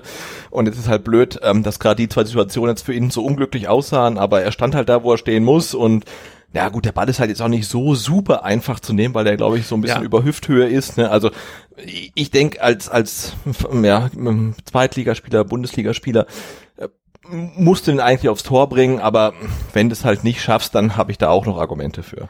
Und weil du es gerade sagst, das nur noch abschließend äh, zu Matteo Klimowitz, er hat eigentlich überhaupt keine Chance in der zweiten Liga eben seine Qualitäten unter Beweis zu stellen oder überhaupt mal aufs Tor zu schießen, denn äh, seit dem Hinspiel in Aue hat er halt mhm. keine Minute mehr gespielt. Ja, eben. Und das ist natürlich dann auch das dafür hat er es eigentlich wiederum gut gemacht. Ja, also das war sein erstes Spiel mit der ersten Mannschaft seit dem 23.08.2019, also jetzt äh, am vergangenen Mittwoch in Leverkusen. Und davor waren es halt dann immer nur Einsätze äh, in der Oberliga und auch nicht so regelmäßig. Es war jetzt nicht so, dass er jedes Spiel dort bestritten hat. Zum Ende hin dann schon. Ende November hat er viele Spiele da bestritten, aber ja, also der braucht Einsatzzeit. Das ist ja auch genau die Befürchtung, die ich jetzt zum Beispiel bei Mola habe oder auch dann natürlich bei äh, Egloff, dass die zwar bei der ersten Mannschaft dabei sind, aber dann eben diese Einsatzzeiten nicht mehr bekommen, die sie vielleicht bräuchten, um sich dann weiterzuentwickeln. Und da muss man natürlich irgendwie, ja, die richtige Mischung finden. Also ich habe auch kein Problem, wenn Eckloff dann mal wieder bei der U19 auftaucht. Die hätten den mit Sicherheit in Heidenheim am Samstag ganz gut mhm. gebrauchen können. Aber da kommen wir vielleicht nachher noch kurz darauf zu sprechen. Gut, dann lassen wir es erstmal dabei. Das war es soweit äh, zum Achtelfinalspiel in Leverkusen und schauen auf den vergangenen Samstag. Da traf der VfB Stuttgart zu Hause auf Erzgebirge Aue. Daniel Didavi sagte nach dem Spiel, wir, orient wir orientieren uns jetzt taktisch mehr am Gegner. Sebastian, tja, ist es so einfach? Gewinnt man dann die Spiele, wenn man sich an den Gegner so ein bisschen orientiert? Vielleicht schon, oder? Zumindest in der zweiten Liga. Ähm, also ich denke, du kannst den Ansatz verfolgen, dass du sagst, uns ist der Gegner völlig egal, wir machen das, was wir wollen, aber dann musst du halt richtig, richtig gut sein. Und ähm, vielleicht war der VfB in der Hinrunde jetzt nicht so gut, wie dann eventuell auch Tim Walter dachte, dass man sich so gar nicht am Gegner orientieren kann. Äh, und ich denke halt, ähm, den Gegner völlig zu vernachlässigen, ist halt einfach auch ein Vorteil, den du dir entgehen lässt, weil was, was spricht dagegen, eine Gegneranalyse ähm, zu betreiben und dementsprechend ähm, aufzustellen, äh, personell und auch taktisch. Und ich, ich glaube einfach, dass es ja ein, ein, Vorteil ist, den du liegen lässt, äh, wenn du es nicht machst. Und ähm, der Antwi Davi ist jetzt ja auch äh, jemand, äh, der bekannt dafür ist, ein, ein Fan von Tim Walter zu sein. Ähm, aber dieses äh, Statement lässt dann ja doch tief blicken genau dieses Statement von Didavi war dann eben auch ja das letzte Statement, was ich noch gebraucht habe, um äh, jetzt wirklich zu glauben, dass sich Tim weiter nicht am Gegner orientiert hat. also ich dachte immer weiter, sagt das auf den Pressekonferenzen, um ja einfach schon so so so wir sind wir sind einfach der Favorit und ja, was wollen wir mit dem Gegner? Der hat sich an uns zu orientieren. Also seine typische dicke Hose Art dachte ich. Mhm, genau, ja, ja, so Ja. als Badass rüberzukommen. Genau. Aber ich war mir eigentlich sicher, dass intern natürlich Stärken und Schwächen des Gegners analysiert werden und die Spieler dann äh, darauf vorbereitet werden, äh, wie sie jetzt am besten gegen Aue anzugreifen haben, um dann am Ende erfolgreich zu sein. Aber es scheint ja wirklich der Fall, äh, eben nicht der Fall gewesen zu sein, wenn selbst der gute Freund von Tim Walter, Daniel Didavi, danach sagt, wir orientieren uns jetzt deutlich mehr am Gegner als davor. Also das finde ich dann auch schon fast schon fahrlässig. Ja? Also wenn du so Schwachstellen, die dir eigentlich jeder Zweitliga-Gegner irgendwie bietet, nicht ausnutzt. Also Ja. hm, gut. Genau, in der zweiten Liga hat ja jeder Gegner explizite Schwachstellen. Es ist nicht so, dass die irgendwie dann ähm, ja überall gut sind, sondern da, da, da gibt's halt Schwachstellen. Und wenn du die nicht nutzt, dann lässt du halt einfach was liegen. Ja, wir, wenn wir hier drüber sprechen, finden ja immer schon so drei, vier Dinge, auf die man dann äh, vielleicht gehen sollte, wenn man der VfB ist. Und wir sind ja jetzt hier keine Analysten oder oder äh, ja, äh, geschweige denn Trainer und erkennen jetzt hier wirklich die Feinheiten. Also wenn wir dann schon drei, vier Schwachstellen erkennen, dann will ich ja gar nicht wissen, was so ein Fuchs wie Matarazzo erkennt oder natürlich auch Tim Walter. Deswegen wundert's mich, dass er da äh, ja offensichtlich einen anderen Weg verfolgt. Ähm, ja, ist auf jeden Fall ein Punkt, wo er sich vielleicht weiterentwickeln muss. Ansonsten wird es, ich jetzt mal, überall schwer haben, weil ich glaube, so ganz ohne Gegneranalyse wirst du selten erfolgreich sein, egal in welcher Liga du spielst. Also Ja, vermutlich, ja. äh, da kann er sich dann vielleicht noch so ein bisschen weiterentwickeln. Gut, kommen wir zum Spiel. Der VfB musste verletzungsbedingt ein bisschen was umstellen. Roberto Massimo äh, mit einer Wadenverletzung im rechten Bein. Da wird es wahrscheinlich auch eng für das Spiel nächste Woche Montag in Bochum. Sehr schade. Äh, aber Aber der hat sich im Tra das habe ich gar nicht mitbekommen, hat er sich im Training verletzt oder? im Spiel gegen Leverkusen. Ah, okay. Ja, hat er sich diese Wadenverletzung zugezogen, musste ausgewechselt werden. Für ihn kam ja dann eben Mola. Äh, Mhm. Und ja, sehr, sehr schade, weil Massimo natürlich gerade eigentlich ganz gut unterwegs war. Ja. Und ich hatte, ich hatte echt ein gutes Gefühl bei ihm. Also ich hatte wirklich so das, das, das Gefühl, dass der auch jetzt demnächst mal fällig ist für ein Tor oder so. Äh, Und das ärgert mich jetzt wahnsinnig, dass der äh, ausfällt. Hoffentlich kommt er genauso stark wieder zurück, bekommt seine Chance und es steht ja auch bald das Spiel gegen Bielefeld an und gerade da Mhm. würde ich es ihm natürlich gönnen, ja, wenn er da so ein Ding reinhaut. Ein Monat, also Ja, minus einen Tag. Zitterst du 9. schon? März. Sebastian, zitterst du schon nach diesem 6 zu 0 gegen Regensburg? Nee, aber hey, das war äh, völlig übertrieben von Bielefeld, ne? Und ich meine, wir, wir, wir gewinnen zu Hause gegen Aue äh, 13-0, du, du hättest vielleicht auch noch irgendwie ein, zwei Tore draufpacken können, aber ja, und dann kommt, kommt, kommt Bielefeld daher und mich hat das 6 zu 0 sogar eigentlich gar nicht geschockt. Was mich wirklich geschockt hat, ist, dass ähm, Vogelsammer Langzeit verletzt ist und dass ähm, Fabian Klos keins der sechs Tore geschossen hat. Und das hat mich wirklich schockiert. Also, ähm, mh, ja. Ja, ich, ich bin weiterhin optimistisch, ähm, was unsere Chancen auf den direkten Aufstiegsplatz angeht. Also ich, ja, ich würde jetzt das nicht so hoch hängen, diese 6 zu 0. Es war eine starke Leistung, überhaupt Bielefeld bislang großartig, aber ja, wir müssen 34 Spieltage überstehen und dann gucken wir weiter und ich behaupte jetzt einfach mal, der VfB und Hamburg, die gehen äh, auf Platz 1 und auf Platz 2 hoch und Bielefeld wird dann Platz 3 erreichen, was ja auch ein großer Erfolg ist und dann mal gucken, wie es für die weitergeht. Aber ja, lassen wir mal Bielefeld außen vor, sprechen weiter über Aue. Ähm, ja, und äh, gehen so ein bisschen in die Spielanalyse Analyse über, nicht in die Analyse, die hat damit nichts zu tun. äh, vielleicht kurz noch vorweg, äh, Thema Analyse, das ist jetzt eine schlechte Überleitung, aber ich hatte diesmal andere äh, Nebensitzerinnen in dem Fall. Ja, du hast noch mal erzählt. Äh, genau, und zwar zwei ältere Damen, wirklich, also äh, richtig tolle Nebensitzerinnen, die mit, mit, mit allem, was sie haben, VfB-Fan sind. Also das merkst du richtig, aber natürlich jetzt nicht mehr so am Tagesgeschehen äh, teilhaben, wie vielleicht jetzt wir, dementsprechend den einen oder anderen Spieler nicht kannten und mich dann immer wieder gefragt haben, wer ist denn jetzt das und, und äh, ist der jetzt gut und hin und her. Also es waren einfach wirklich super tolle, äh, lustige Gespräche, die ich mit diesen beiden Frauen hatte. Und ähm, eine fragte mich dann so, warum ich immer so ruhig bin. Ich habe das ja schon mal erklärt. Wenn ich im Stadion ein Spiel gucke, möchte ich bitte nicht, an, also ich möchte während dem Gucken nicht angesprochen werden. Ich brauche meine Ruhe und ich sitze da auch wirklich völlig verhältnismäßig, also nach außen hin entspannt, innerlich natürlich nicht. Ja, ähm, und ich habe ihr dann erklärt, dass ich, dass ich das einfach äh, mehr oder weniger nur so als als, wie sagt man denn so als ich sitze halt da und verfolge einfach nur das Spiel und ich möchte bitte jetzt nicht unterbrochen werden dabei. so habe ich es ihr aber nicht gesagt, sondern ich habe es ja, ich hab's ja anders umschrieben. Ich habe gesagt, für mich ist das wie Mathematik. Fußball ist für mich wie Mathematik. Es ist letzten Endes klar, welche Formel man anwenden muss, um zum Erfolg zu kommen, aber nicht jeder bekommt das richtige Ergebnis raus. Und ähm, meistens bin ich erst danach äh, sehr emotional. Und sie freute sich dann immer ganz besonders, wenn ich mir dann doch mal vor Wut oder so auf den Schenkel, also auf den Oberschenkel geschlagen habe. Dann sagt sie, ach, da bin ich jetzt aber froh, dass sie sich auch mal äh, regen. Also es war auf jeden Fall hervorragend. Also diese beiden Damen können gerne wiederkommen. Das war einfach richtig toll. Tolle Nebensitzerinnen, das wollte ich nicht unerwähnt lassen. So. Gut, dann kommen wir zum Spiel. Ich glaube, das interessiert die meisten dann doch ein Stück weit mehr. äh, und äh, gehen so ein bisschen in die Analyse. Jetzt aber wirklich. Und da ist mir gleich wieder eins zu Beginn aufgefallen, dass Nathaniel Phillips unter äh, Pellegrino Matarazzo jetzt eine, eine neue Rolle einnimmt. Also zum einen konnte er diese Rolle ja unter weiter gar nicht einnehmen, weil er weniger gespielt hat. Er hat zwar hier und da auch mal Einsätze bekommen, aber er hat ja meistens nur ausgeholfen und unter Matarazzo ist er jetzt ja erstmal gesetzt, aufgrund dessen, dass halt zwei gelernte Innenverteidiger ausfallen. Und zwar ist Phillips immer derjenige, der von hinten raus die langen Bälle spielen soll. Also du mhm. siehst, wenn er den Ball zugespielt kommt, bekommt von Karasor oder von Kobel, dann ist der erste Blick immer in die Tiefe. Also er guckt, kann er irgendjemanden lang schicken.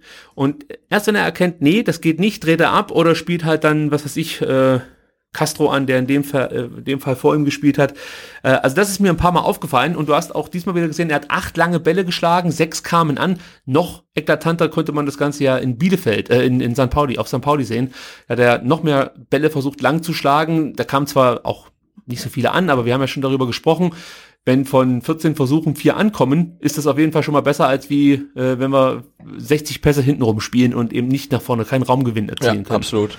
Also das ist auf jeden Fall ein taktisches Mittel, äh, das sich Matarazzo überlegt hat. Und ja, Nathaniel Phillips macht das an und für sich auch ganz gut. Ich würde sagen, von acht Bälle sechs äh, an den Mann zu bringen, ist schon mal nicht so schlecht, möchte ich mal sagen. Was mir zu Beginn der ersten Halbzeit ähm, aufgefallen ist, dass der VfB weiterhin große Probleme hat. Also fast jeder Spieler die Bälle vernünftig zu verarbeiten, vernünftige Pässe zu spielen und ähm, ja einfach technisch sauber Fußball zu spielen. Ja, also in der elften Minute gab es eine interessante Szene. Stenzel fängt wirklich hervorragend einen Mijajovic-Pass ab und spielt den Ball zu Gomez. Der macht es dann ganz gut und spielt Philipp äh, Riese, heißt er, glaube ich, genau, und schlägt anschließend einen langen Ball auf die Davi. Und ich weiß nicht, hast du das Spiel komplett sehen können?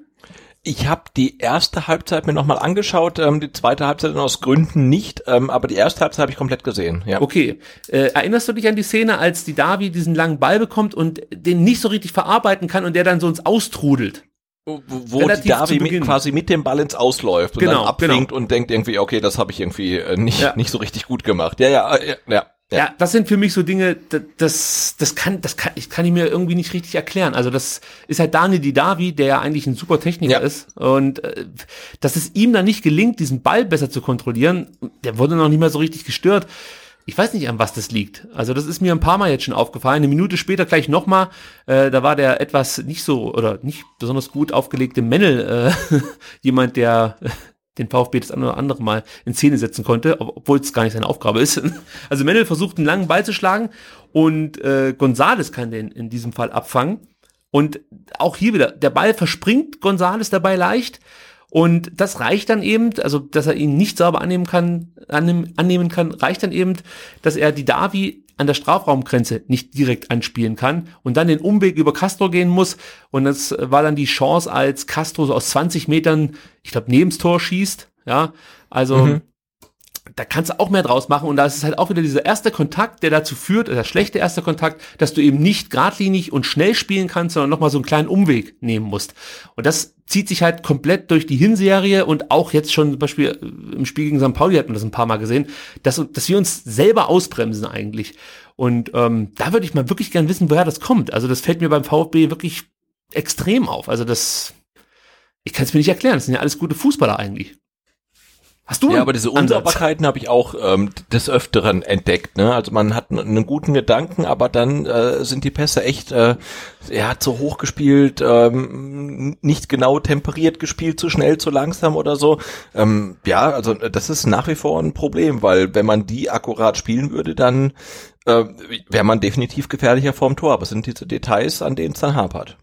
wenn wir schon beim Mennel-Bashing sind, zwei Fehler von Herrn Mennel ähm, führten in dem Spiel gegen Aue zu Schüssen. Und warum erwähne ich das? Wir haben ihn ja letzte Woche noch besprochen als einen der Spieler, auf die man besonders achten sollte, weil eben besonders gut. Und die anderen beiden, die ich auch erwähnt habe, die beiden Innenverteidiger, die jetzt nicht direkt Innenverteidiger gespielt haben in dem Fall, ähm, waren dann, glaube ich, die beiden zweit drittschlechtesten dann äh, von Aue. Also wir ziehen das jetzt einfach durch. Die guten Spieler reden wir noch stärker und dann sind sie im Spiel gegen den VfB. Ja, aber voll, voll gut. Ich meine, wenn, wenn du das so jinxen kannst, dann ist es total gut. Also ja, bin ich mal gespannt, was du da für Bochum auf, auf der Platte hast, ja. Da habe ich mir drei ganz besondere Spiele rausgesucht. Ah. Da komme ich nachher darauf zu sprechen. Gut, äh, zwölfte Minute, die erste Chance, dann, also die für mich erste richtige Chance, ähm, die hat dann Aue durch Nazarov. Da war es so, dass Philips nach einem Einwurf plötzlich drei Auer verteidigen muss. Das ist auch wieder so eine mhm. typische VfB-Szene eigentlich in dieser zweiten, in dieser zweiten Liga bislang. Ja, also du, du hast eigentlich nie so eine Situation, dass der Gegner mal Überzahl hast, außer du pennst komplett. Und das war hier der Fall. Philips also gegen drei Auer. Das Problem war hier, dass Castro viel zu weit weg von seinem Gegenspieler stand und zwischen Karasor und Philips die Abstimmung überhaupt nicht passte. Äh, da kann es natürlich jetzt daran liegen, dass ähm, Karasor kein gelernter Innenverteidiger ist und weiß ich nicht, dann die Kommandos noch nicht so drauf hat. Das kann ich mir nicht so richtig erklären, warum es nicht 100% klappt, weil die trainieren das ja auch. Aber äh, das war letzten Endes der Grund, warum Philips gegen drei Auer-Spieler ähm, große Probleme hatte, logischerweise. Und so entsteht dann die Situation, in der vier Stuttgarter Jan Hochscheid plötzlich verteidigen. Also jetzt muss ich das wieder hier vor mir aufmalen, um es dann möglichst gut erklären zu können. Also zunächst einmal versucht Philips gegen drei Auer das ganze Ding zu verteidigen. Dann spielt einer dieser Auer den Ball auf Jan Hochscheid. Jetzt kommt eben das Philips, Karasor, ähm, wen habe ich von genannt? Castro und noch ein, ein vierter Stuttgarter plötzlich auf den, auf den Hochscheid zustürmen, weil es halt eben da von der Abstimmung her nicht passt und man sich nicht abspricht, wer jetzt auf den, auf den ballführenden Spieler geht, wer dann im Rückraum Spieler abdeckt. Und ähm, so, dann war es halt eben so, dass Christoph Dafferner heißt der, glaube ich, plötzlich davon sprinten kann, ja, völlig blank auf der linken Seite ist und da auch äh, diese Seite entlang sprintet. Ja, der Pass kommt von Hochscheid, das machen sie richtig gut, Aue. Und äh, Daphner spielt den Ball dann auch gut ins Strafraum, Strafraumzentrum auf Nazarov. Ähm, und der hat halt dann das Pech, der Stenzel das wirklich richtig stark verteidigt. Also der klärt dann mhm. kurz vor Nazarov. Mich, ja. ja, also das war äh, eine ziemlich gefährliche Situation. Übrigens war das einer von vier abgefangenen Bällen von Stenzel. Und ähm, Pascal Stenzel ist, was, was diese abgefangenen Bälle angeht, wirklich eine richtige Waffe für den VfB. Er ist ligaweit der 13. beste Spieler, äh, was das Abfangen von Bällen angeht. Und das finde ich schon eine gute Hausnummer für eine Mannschaft, die ziemlich weit oben steht. Weil eigentlich sind das halt eher die Mannschaften, die ziemlich weit unten stehen, die die Bälle abfangen müssen. Und von daher ist das schon wirklich eine gute, gute ähm, Anzahl an abgefangenen Bällen von Stenzel, der ja auch im richtigen Moment geklärt hat. Also das war eine gute, wichtige Aktion von Pascal Stenzel. Dann, aber über, aber über Stenzel müssen wir generell nochmal reden, denke ich, oder? Weil er, er hat unter dem Walter Rechtsverteidiger gespielt. Also den Rechtsverteidiger, der überall auf dem Platz zu Hause ist. Und dann hat er unter Materazzo dann erst mal ähm, Linksverteidiger gespielt und jetzt gegen Aue war er eigentlich ähm, links außen und hin und wieder Zehner, oder? Ja, genau. Das ist super, dass dir das aufgefallen ist. Und zwar habe ich mir ähm, direkt nach dem Spiel, weil ich auch das Gefühl hatte, Mensch, der Stenzel, was war denn heute eigentlich? Auf welcher Seite der, war er denn jetzt oder? Also der, der, der, spielt alles, der, der, der, demnächst ist er Torwart.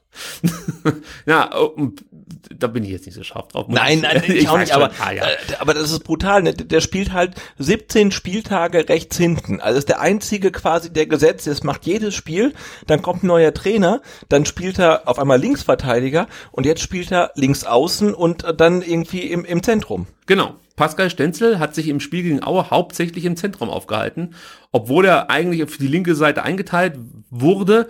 Aber das, das VfB-Spiel ist grundsätzlich eher rechtslastig, ja, und oder meistens recht, rechtslastig, auch jetzt durch Silas, der ein sehr gutes Spiel gemacht hat.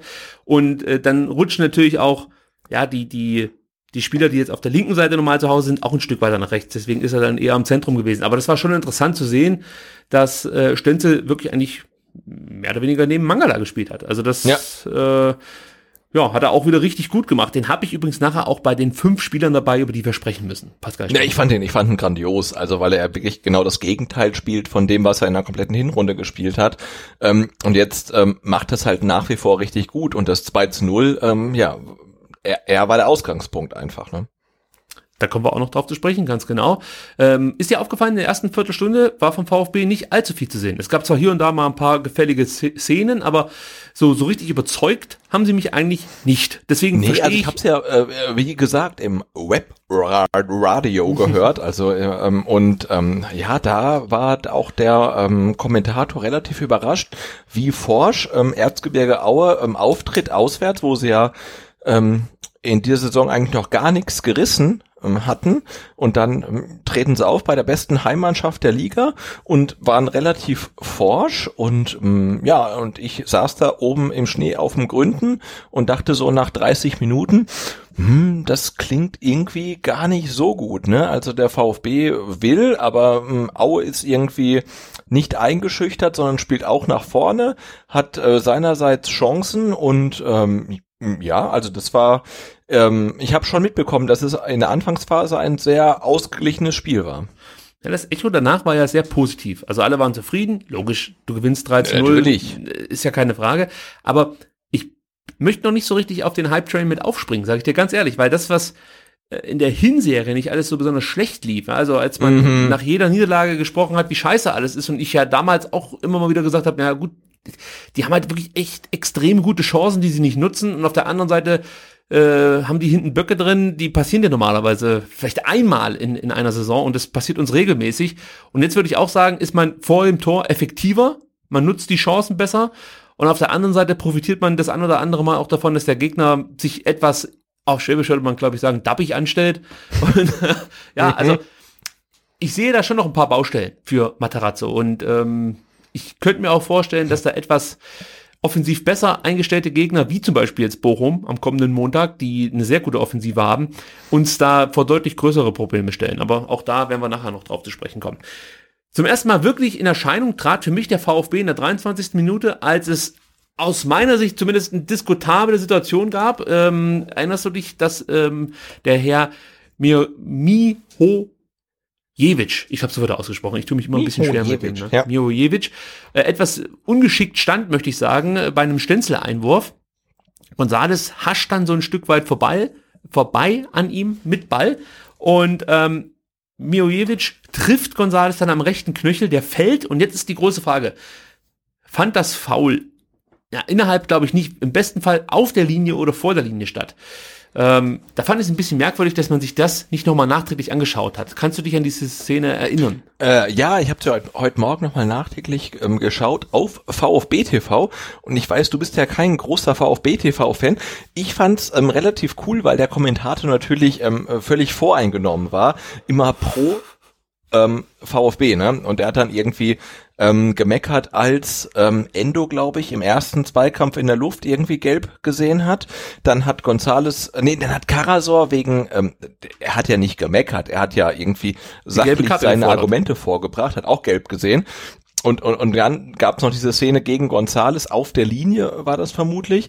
Und, ähm, und er hat es genauso eingeordnet, wie ich es auch getan hätte und hat gesagt, ja, das ähm, ist äh, eigentlich ein klares Foul. Und das muss man sich nochmal angucken und erstaunlich, dass sich das Köln nicht nochmal irgendwie anschaut. Ähm, aber also ich finde schon, da kann man ähm, definitiv Elfmeter zeigen.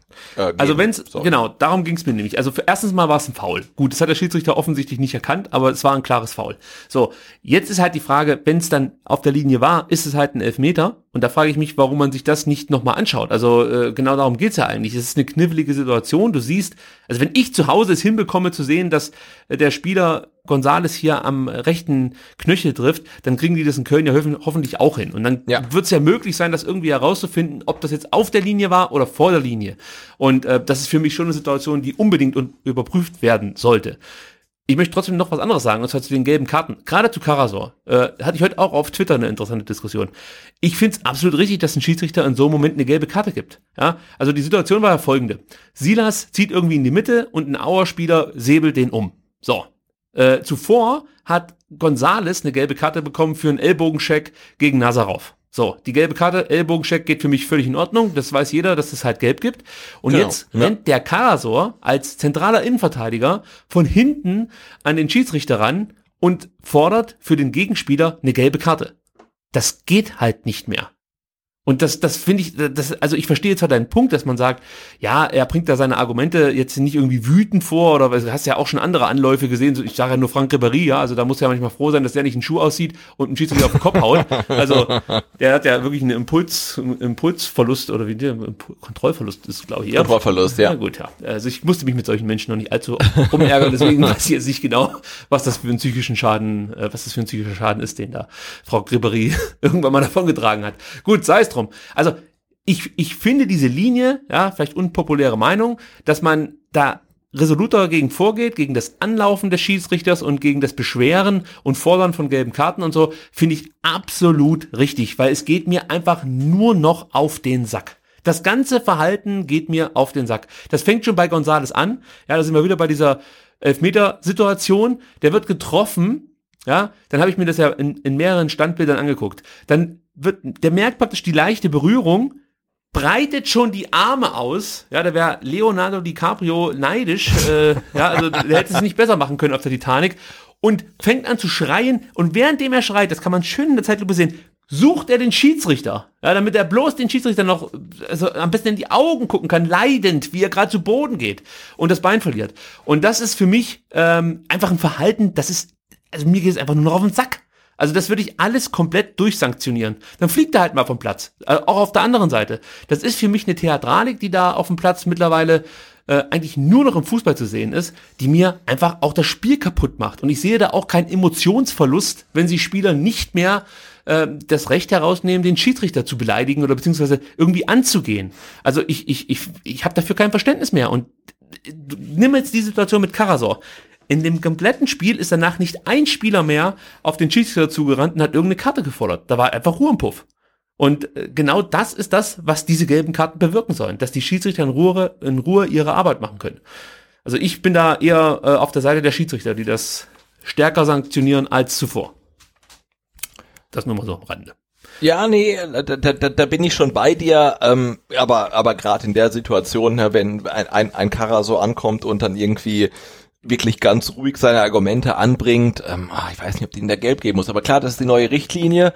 Ähm, ich, ich, ich weiß halt jetzt auch nicht, wie die der DFB und die DFL dann diese neue Richtlinie ähm, an die an die Clubs rangebracht haben, aber ähm, zumindestens Atakat Karasor war ja dann deutlich überrascht, als er dann eine Ja. gelbe Karte gesehen hat. Und ähm, ich war tatsächlich ein bisschen also ein ganz kleines bisschen erleichtert, ähm, dass äh, Nicolas Gonzalez äh, raus musste zur Halbzeit verletzungsbedingt, weil er verletzt war, weil ich glaube, er hätte das Spielende nicht gesehen, weil er hatte dann ja ähm, nach der ersten gelben Karte noch so eine Situation, wo er, wo ihm ein Offensivfoul abgepfiffen wird, was garantiert kein Offensivfoul war und sich dann noch mal ein bisschen beschwert und dann sagte halt ähm, dann live der ähm, ähm, Kommentator im Radio, er, er, er muss jetzt echt aufpassen, ne? Und durch diese neue äh, Linie, die halt die Schiedsrichter fahren, ähm, siehst du halt dann auch relativ schnell eine gelb-rote Karte und deswegen war ich nicht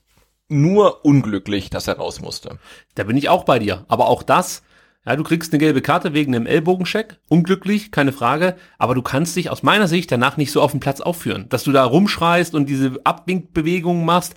Also das ist ja nichts völlig Neues. daneben. Also Ja. ja. da sind wir, da sind wir uns eins, ja. Und äh, das muss man halt einfach dann im Hinterkopf haben, was wir jetzt in der äh, gerade 2019 erlebt haben auf Amateurplätzen. Äh, das, was da in der ersten und zweiten Bundesliga passiert, das färbt halt einfach ab dann auf, auf die Kreisligen oder von mir aus auch Bezirksligen. Also ich finde, da haben diese Spieler auch eine gewisse Vorbildfunktion. Und ähm, auf der anderen Seite haben auch die Schiedsrichter die Vorbildfunktion, dass sie vielleicht den, den, den äh, Schiedsrichtern in den unteren Ligen damit das Zeichen geben, es wird einfach solches Verhalten nicht mehr toleriert, sondern sofort sanktioniert, egal was das für Folgen hat. Und wenn der Spieler dann eben nach zehn Minuten vom Platz geht, weil er zweimal mich von hinten anläuft. Ja. Ja, also, weil in der, in der, in der Kreisliga ist so ein von hinten anlaufen halt nochmal anders zu werten als in einem Bundesliga-Stadion. Aber wenn es halt normal ist, dass sich jedes Mal eine Traube bildet um einen Schiedsrichter und dem wirklich in die Fresse gebrüllt wird, ja, dann äh, kann ich mir schon vorstellen, dass dann vielleicht in der Kreisliga sich dann noch mehr Spieler dieses Recht rausnehmen und das viel bedrohlicher wirkt auf die Schiedsrichter. Also, ja, also ich, ich bin da total im, im, im äh, äh, d'accord mit, was die Schiedsrichter momentan in der ersten und zweiten Liga so pfeifen. Das ist längst überfällig. Und das gilt dann auch für Schwalben. Und ach, das muss ich auch noch sagen, dass die Schiedsrichter sich überhaupt ständig erst Gedanken machen müssen, ist das jetzt eine Schwalbe oder nicht, liegt ja letzten Endes an den Spielern. Ja, also wenn du siehst, wegen was für ein Scheiß da jeder Spieler auf den Boden geht, ja, dann sind sie ja selber schuld, dass der Schiedsrichter immer sich die Frage stellen muss, will der mich hier gerade verarschen? Also du hast als Schiedsrichter ständig das Gefühl, dass dir jemand versucht, nicht die Wahrheit zu zeigen oder die Wahrheit zu verfälschen. So muss man es ja sagen. Du musst ja immer, immer damit rechnen, dass dir gerade jemand hier was in X und U vormachen möchte. Und äh, das ist halt auch was, geht dann halt einfach auf den Sack, finde ich. Also hat halt wenig mit Fair Play zu tun, wenn ich jedes Mal versuche, bei jeder minimalsten Berührung gleich einen sterbenden Schwan zu spielen. So. Und ähm, also ja, finde ich, finde ich, finde ich cool, was die Schiedsrichter so äh, abliefern. Aber gut.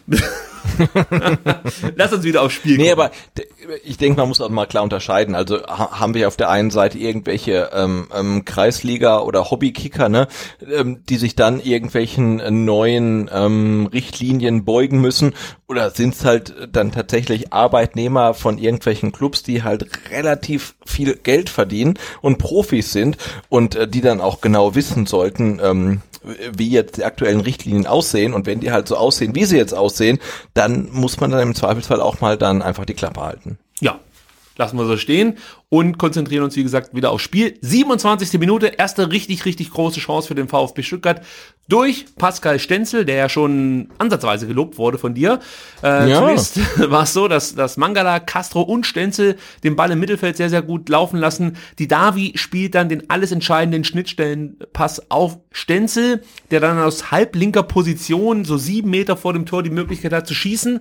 Er könnte theoretisch auch versuchen, irgendwie auf den zweiten Pfosten zu flanken und dort Gomez oder Castro anspielen oder anzuspielen. Das ähm, ja, hat er nicht gemacht, ist auch okay, aber die Variante, die er sich dann überlegt hat, die war auch nicht so richtig gut, äh, weil er hat direkt Mendel angeschossen. Hätte man, glaube ich, mehr draus machen können. Ja, ich glaube, ein, ein Torjäger ist Pascal Stenzel nicht, aber auch nee. das sehe ich ihm total nach, weil, also äh, wir haben es ja schon angesprochen, also so polyvalent wie er habe ich echt noch keinen Spieler gesehen, ne? Von ähm, Rechtsverteidiger auf links außen irgendwie gar kein Problem, also dann auf den, ähm, auf den Zehner, ähm, er spielt alles und spielt's gut und spielt's verlässlich, ähm, ja und dass dann im Abschluss irgendwie so ein paar Schwächen hat, ähm, das, das, das sei ihm dann ähm, nachgesehen. Ähm, aber ja, die Situation war, war cool. Also das, ähm, das Beste an der Situation war wirklich der Pass von Daniel Didavi genau in die Schnittstelle auf Stenzel, der dann halt irgendwie auch relativ clever einläuft, als dann tatsächlich links außen. Und ja, dann legt er sich von links auf rechts ähm, und, und, und ja, schießen dann halt ähm, ähm, Männel auf, auf die Brust. Also der Abschluss war kacke, aber alles andere davor war richtig, richtig gut. Ja, und die Davi in dieser Partie mit 31 Pässen, davon zwei wichtigen bzw. öffnenden Pässen, das äh, war richtig gut. Und habe ich mal nachgeschaut, wer eigentlich beim VfB die meisten wichtigen Pässe spielt, also die, die dann auch zu Großchancen führen. Und das ist, Überraschung, Gonzalo Castro. 44 insgesamt, ligaweit damit auf Platz 6. Das ist unser wichtigster Passgeber. Hätte ich jetzt nicht vermutet, muss ich ehrlicherweise gestehen. Nee, aber jetzt gegen Aue war auch richtig stark, fand ja. ich. Also was ich so gesehen habe, war er echt richtig, richtig gut. Das stimmt, da gibt's wenig auszusetzen. 34. Minute, 1 zu 0 durch Daniel Dida, Davi. Silas holt eine Ecke raus, die dann von Castro, Castro getreten wird. Äh, Phillips verschafft sich, ja, nicht nur aus meiner Sicht, sondern auch aus Sicht der Schiedsrichter, fair Platz gegen Dennis Kempe, der ja eher we wegrutscht, als dass ja. er gefault wird, ja. Dann legt Phillips den Ball in die Mitte und Davi reagiert da schnell und auch gut und ähm, macht seinen vierten Saisontreffer. Also, ja, einfach äh, schnell geschaltet, gute Situation ausgenutzt und getroffen. Punkt. Ja, und was ich da halt, was ich da halt dann so bezeichnend fand, im Gegensatz zur Walter-Ära, ähm, ähm, dass Silas sich da ja vorne durchtankt, dann irgendwie an zwei, drei Spielern vorbeikommt und ähm, Nee, ich hab's, ich hab's verwechselt, sorry. Ähm, aber dass er da vorne echt für Unruhe sorgt und dann sich den Ball, glaube ich, am Gegenspieler vorbeilegen möchte. Ja. Und der Gegenspieler noch, noch ein Bein dran hat. Dann gibt's Genau. halt die Ecke. Ne? Aber ähm, was ich sagen wollte, wir, ähm, wir hatten ja noch, noch eine Szene, wo, äh, das war dann vom 2-0, glaube ich, ne? ähm, wo, wo Silas nach vorne marschiert und kommt dann an zweien vorbei, am dritten nicht, aber dann kommt dann doch der Ballverlust und dass dieses Moment der Unruhe halt einfach wa wahnsinnig wichtig ist. Man einfach die, die Defensive des Gegners so ein bisschen in Chaos versetzt und ähm, dass das zumindest in der zweiten Liga ähm, deutlich effizienter ist ähm, als dieses ewige Hin- und Hergeschiebe des Balles. Ja, da bin ich ganz bei dir. Das sieht man jetzt halt auch, dass Walters Idee an und für sich nicht, das, das ist keine schlechte Idee, die er hatte, aber es, es fehlte halt so auch ein bisschen die Abwechslung in, in den Angriffsbemühungen. Also äh, ich glaube, dass du so erfolgreich Fußball spielen kannst, wie es Tim Walter sich überlegt hatte, aber nicht gegen jeden Gegner und vor allem nicht Ja. gegen den Gegner, der sich einfach nur hinten reinstellt und äh, im Genau. Endeffekt sagt, komm mal.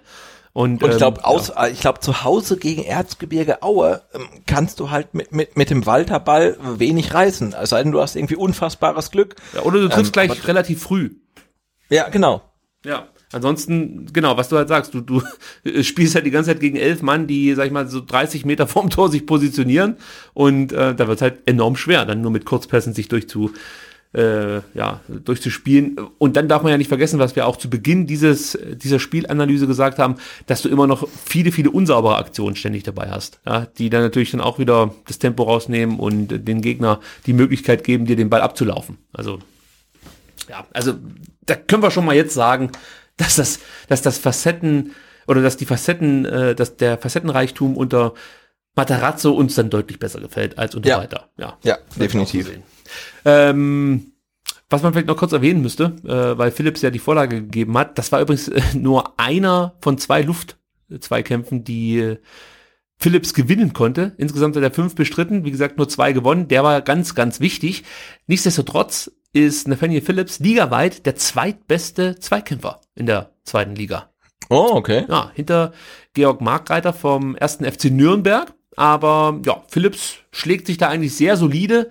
Äh, der hat natürlich immer noch seine Schwächen, keine Frage. Der wird in letzter Zeit mir ein bisschen zu sehr kritisiert für sein mangelndes Tempo. Ja, er ist nicht der schnellste, da gebe ich jedem recht. Aber ich glaube, dass sein größeres Defizit aktuell das Stellungsspiel ist und ja, die Antizipation. Also er braucht immer manchmal so ein bisschen zu lang, um die Situation richtig einzuschätzen, beziehungsweise äh, ja, ein erfahrener Innenverteidiger wie zum Beispiel ein Holger Badstuber, der ja auch nicht schnell ist, der hat halt ein besseres Stellungsspiel, der stellt sich schon besser auf die Situation ein und da kann sich Phillips, glaube ich, noch viel abgucken. Aber sonst ist das ein solider Innenverteidiger. Ja, total, klar. Gut, dann 37. Minute. Äh, ich möchte es ganz kurz erwähnen, weil ich eigentlich auf eine Statistik zu sprechen kommen möchte. Da gab es diesen verunglückten Abwurf von, von Mennel. Also das war auch wieder so eine Slapstick-Situation. Gut, Silas hat da keine große Chance, den Ball besser aufs Tor zu bringen. Ich glaube, äh, ja, der schießt mit rechts oder so und, und, und der Ball ja, dreht so dann auch noch leicht nach rechts ab, also kommt nicht so richtig aufs Tor. Ähm, aber was ich eigentlich sagen möchte, ist, dass das Silas einziger Torschuss im gesamten Spiel war. Echt? Ja, sonst hat er Wow, nicht aufs Tor okay. geschossen. Und äh, das ist wiederum interessant, weil Silas eigentlich unser treffsicherster Schütze von drin ist. Ja, von allen VfB-Spielern gibt Silas in der Saison die sechs meisten Torschüsse ab. Nur Gomez, und jetzt wird's interessant, Kempf und gut, Förster ist ja nicht so überraschend und González schießen häufiger aufs Tor. Aber was ich jetzt eigentlich äh, zu sprechen kommen wollte, ist, trotzdem hat Silas die beste Torverwertung der Top 6 Schützen vom VfB. 23% seiner Torschüsse sind dann auch drin. Das ist ein starker Wert. Also von allen VfB-Spielern äh, trifft Silas mit den wenigsten Schüssen das Tor. War das verständlich? Ja. Hat man es verstanden? Äh, ja, schon. Und das ist erstaunlich, wenn man bedenkt, dass Silas ja dann auch relativ häufig schießt. Ne? Siehe Leverkusen aus, da aus dem Strafraumeck dann gegen das Lattenkreuz oder so. Also das ist schon erstaunlich. Also ich war auch überrascht. Äh, ich war fast noch mehr überrascht, dass Kempf die zweitmeisten Torschüsse abgegeben hat in äh, der Saison bislang äh, vom VfB Stuttgart. Äh, aber dass Silas auf Platz 6 steht und wie gesagt von diesen Top 6 nur die wenigsten Chancen braucht oder die wenigsten Schüsse, um ein Tor zu erzielen, das fand ich dann auch schon wieder ein Stück weit imponierend bei so einem jungen Spieler. Gut, dann kommen wir zum 2 zu 0. Das war die Situation, die du gerade eben schon angesprochen hast. Sila sprintet die komplette rechte Seite runter. Sein Passversuch wird dann von Jakob Rasmussen auf Stenzel abgefälscht, da haben wir ein bisschen Glück. Der spielt dann sofort den freien Förster an, richtig gut gemacht, der dann eine tolle Flanke, muss man wirklich an der Stelle mal sagen. Ja. Philipp Förster hat viel hier einstecken müssen in den letzten äh, Wochen, aber hier muss man dann sagen, hat Förster echt eine super Flanke geschlagen auf die Davi, der dann per Seitfallzieher zum 2 zu 0 trifft. Das war einfach klasse gemacht von allen Beteiligten, würde ich sagen, oder? Äh, ja, aber wir müssen, glaube ich, nochmal verstärkt auf die Personalie Philipp Förster zu sprechen kommen. Also Okay. wir haben auf ihn geschumpfen, alle haben auf ihn geschumpfen und auf einmal spielt er nicht mehr. Ne? Also äh, oder er war nie, jedenfalls nicht mehr in der Startelf gegen Erzgebirge Aue. Ähm, und dann muss er noch relativ ähm, früh kommen, ähm, verletzungsbedingt. Und äh, dann kommt er aufs Feld und spielt halt richtig, richtig gut. Also ich glaube, das äh, ist unser Verdienst. Da wäre mir gerade fast das Wasser hier äh, durchs Zimmer gesprudelt. Nee, aber er, er, aber er kam ja auf den Platz und hatte dann, glaube glaub ich, gleich nach ähm, ein, zwei Minuten diese erste Chance, wo er irgendwie so rechts im Strafraum den Ball bekommt, Ja. dann relativ viel richtig macht und äh, dann auch gleich den Abschluss sucht und ans Außennetz schießt. Also war glaube ich, gut gelöst.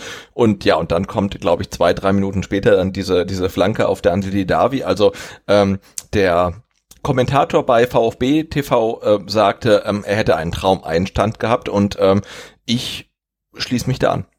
Also mit, den, mit dem Traumeinstand, da gehe ich noch mit. Für mich war das eine gute Partie, nicht mehr, nicht weniger. Ja, er hat die Vorlage geliefert, das war gut. Er hat äh, eine gute Passquote gehabt mit 93% angekommenen Pässen. Insgesamt hat er 28 Pässe gespielt, das sind nicht, nicht so viel, aber wie gesagt, entscheidend ist, dass die Bälle auch ankommen. Das war ja in letzter Zeit häufiger ein Problem. Äh, er hat zwei wirklich wichtige Pässe gespielt, die Chancen ermöglicht haben. Bei seinen Flanken kann er noch ein bisschen besser werden. Da kam nur eine an. Gott sei Dank hat die dann auch zum Tor geführt. Von daher sind wir wieder im Endeffekt, ja, es ist dasselbe wie bei Philips, ja, was du gesagt hast. Ja, dann braucht er halt 25 äh, lange Bälle. Wenn davon vier ankommen und zwei zu Tor Ja, führen, ist das okay. Ähm, aber was man jetzt wirklich mal hier herausstellen muss, wir haben in letzter Zeit immer wieder kritisiert, oder vor allem ich, dass er zu häufig den Ball verliert. Und das war in dem Spiel absolut nicht der Fall. Denn insgesamt hat er mit sieben Ballverlusten, äh, glaube mit die wenigsten gehabt aller VfB-Spieler. Also da hat er sich deutlich gesteigert und er wirkte für mich auch, also sofern ich das beurteilen kann, etwas konzentrierter, fokussierter und nicht ganz so schludrig wie in den letzten Spielen. Also da wirkte das manchmal so, als ob er auch interpretiere ich da vielleicht zu viel hinein, aber nicht so richtig mit sich selbst zufrieden war. Ich kann es gar nicht richtig beurteilen. Also er hat halt oft die falschen Entscheidungen getroffen. Ja, ich weiß nicht, ich war sehr unzufrieden mit seinen Leistungen. Genau. Und das war Äh, ich glaube, das ist ja wahrscheinlich die einzige Statistik, die wir jetzt nicht zur Hand haben, in äh, wie vielen Spielen Philipp Förster in der Vergangenheit ähm, in der Startelf stand. Und ähm, aber ich glaube, das war jetzt ja tatsächlich ähm, eine seit langem, in dem das nicht der Fall war. Und ja, vielleicht hat mir das so ein bisschen gut getan. Das ist ja echt die Frage. Also äh, sieht ein Materazzo das, ähm, dass man vielleicht Philipp Förster auch mal ähm, nicht von Anfang an bringen muss oder kriegt das über irgendwelche anderen äh, Schwingungen, Kanäle oder wie auch immer mit. Aber äh, ja, die Entscheidung war richtig und dass er dann doch relativ früh rein musste, hat sich dann im Endeffekt auch als ähm, äh, ja glückslos ähm, dargestellt und ja insofern alles alles gut und Philipp Förster konnte sich bei bei mir und vielleicht auch bei dir und bei vielen VfB-Fans so ein bisschen äh, rehabilitieren. Also Philipp Förster hat bislang äh, alle Spiele, die er machen konnte, von Beginn an beim VfB. Echt? Wann wann wann wann kam denn der zu welchem Spieltag? Äh, sein erstes Spiel für den VfB hat er gegen Regensburg gemacht. Und das war der Ähm, sechster Spieltag. fünfte? Sechster. Sechster, okay. Mhm. Das war sein erstes Spiel für den VfB von Beginn an, hat er auch gut gespielt, hat dann wirklich gute Spiele gezeigt, gegen Fürth äh, direkt ein Tor gemacht. Ja, fast immer gut gespielt. Ja. Du hast ja irgendwie so gemerkt, Ah. okay, so, ah, die, die, die Entscheidungsstärke, ne? Und irgendwie so die äh, im entscheidenden Moment den richtigen Pass zu spielen oder auch abzuschließen, das ist halt nicht so unbedingt seins. Ja, genau. Und das wurde eigentlich gegen Ende der Hinrunde immer eklatanter, auch wenn Ja. er dann gegen Nürnberg getroffen hat und auch davor gegen Karlsruhe, aber das waren auch schon Spiele, hat er mir nicht so gut gefallen. Ja, aber du erinnerst dich gegen Nürnberg, der, der, der, der Abschluss halt komplett in die Mitte, ne? Also, Ja. ah, dann ist es halt blöd, einen Spieler zu kritisieren, wenn er ein Tor geschossen hat, aber Ja. der Abschluss war halt einfach nicht gut. Und, und, und, ja, und auch gegen Heidenheim, der Pass auf Gomez war nicht gut. Also, äh, Ah, schwierig. Ja, und also um das jetzt festzuhalten und um die Statistik jetzt doch anzubringen, weil du gesagt hast, die hätten wir nicht. Natürlich haben wir die. Das war das erste Spiel.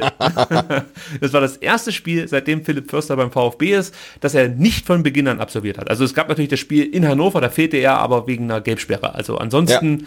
war Philipp Förster immer in der Startelf beim VfB. Das erste Spiel als er von der, äh, da kam er von der Bank und selbst da hat er es auf 50 Minuten Einsatzzeit gebracht. Also er ist eigentlich nicht mehr wegzudenken. Nee, das jetzt mal so Konstante, ja. Ja, äh, also wie gesagt, ähm, das war eine gute Leistung von ihm und äh, ja, ich habe ihn zuletzt kritisiert, deswegen muss man an der Stelle auch mal äh, ja, total. Ja, ja. etwas loben, wenn es gut ist.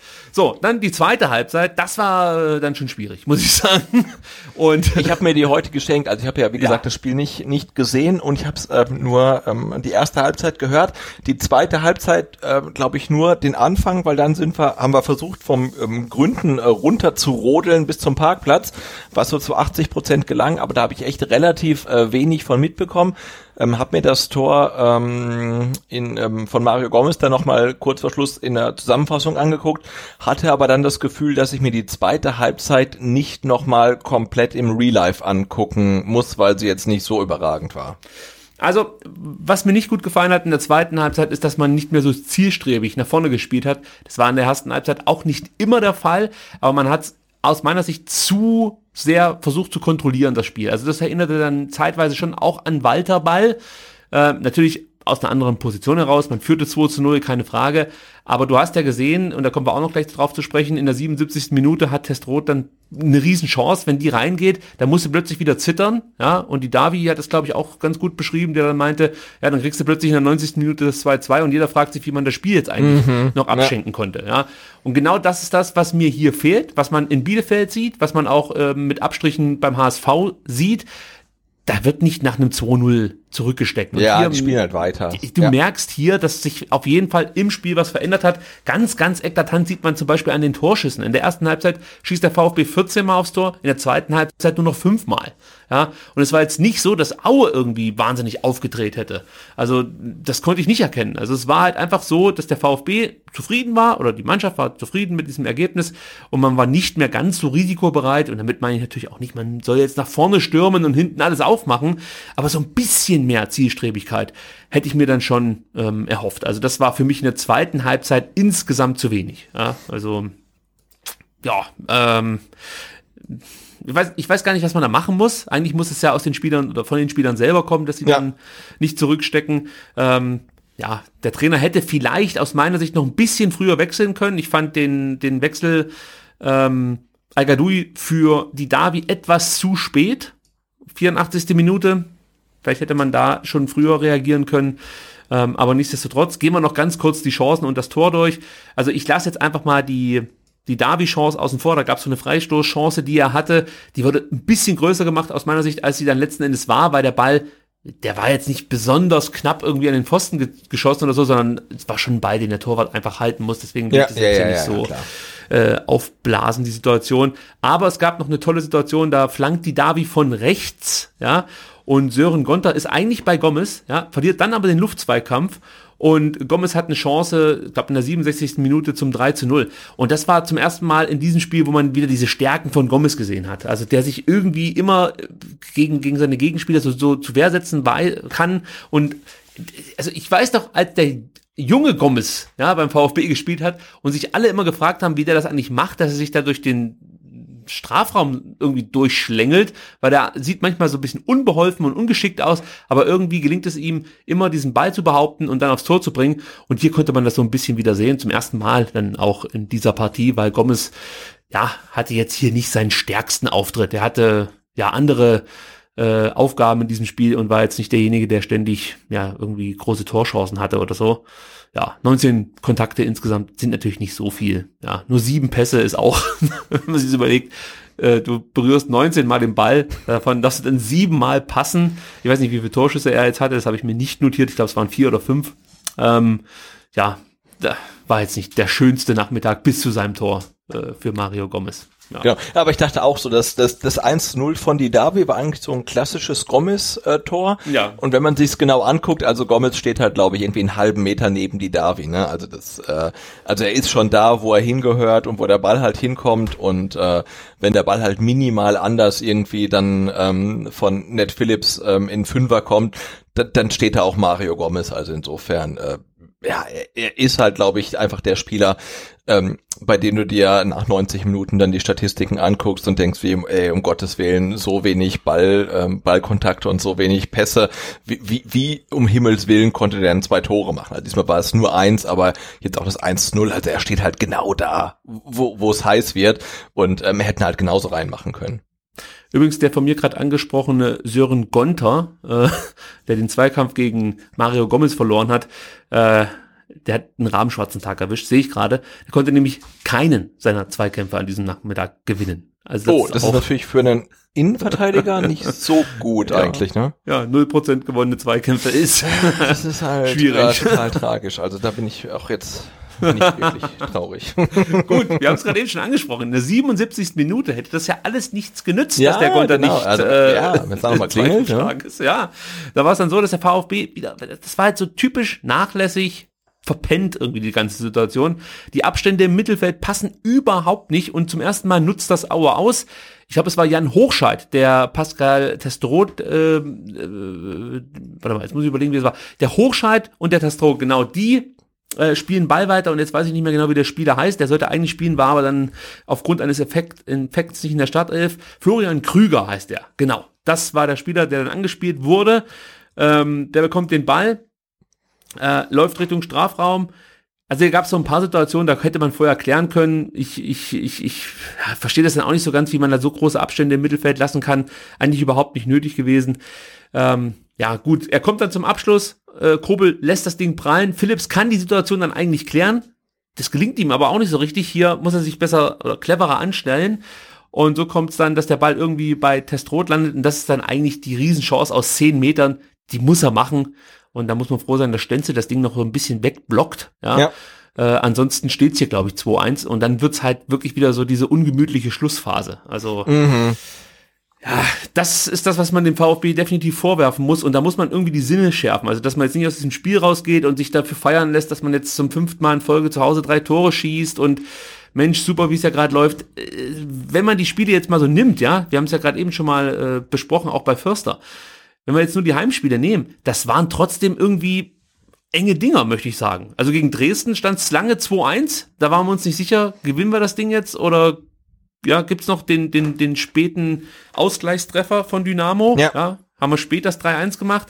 Gegen den KSC war es zwar insgesamt, würde ich sagen, schon souverän, aber man tat sich dann auch ein bisschen schwerer, vor allen Dingen nach diesem Osnabrück, äh, Osnabrück-Scheißspiel da, als man 1 zu 0 verloren hat, merkte man diese Verunsicherung der Mannschaft und man hat da so ein bisschen von profitiert, dass das Spiel irgendwie ja unter merkwürdigen Umständen stattfand. Also die Fans der, des KSC ja. waren ja nicht im Block äh, oder ja überhaupt im Stadion und ähm, am Ende steht zwar ein klares 3 zu 0, aber in meiner Erinnerung war das Spiel auch nicht so dominant vom VfB Nee, das Stuttgart. nicht, aber jetzt KSC Nürnberg Heidenheim war schon relativ souverän.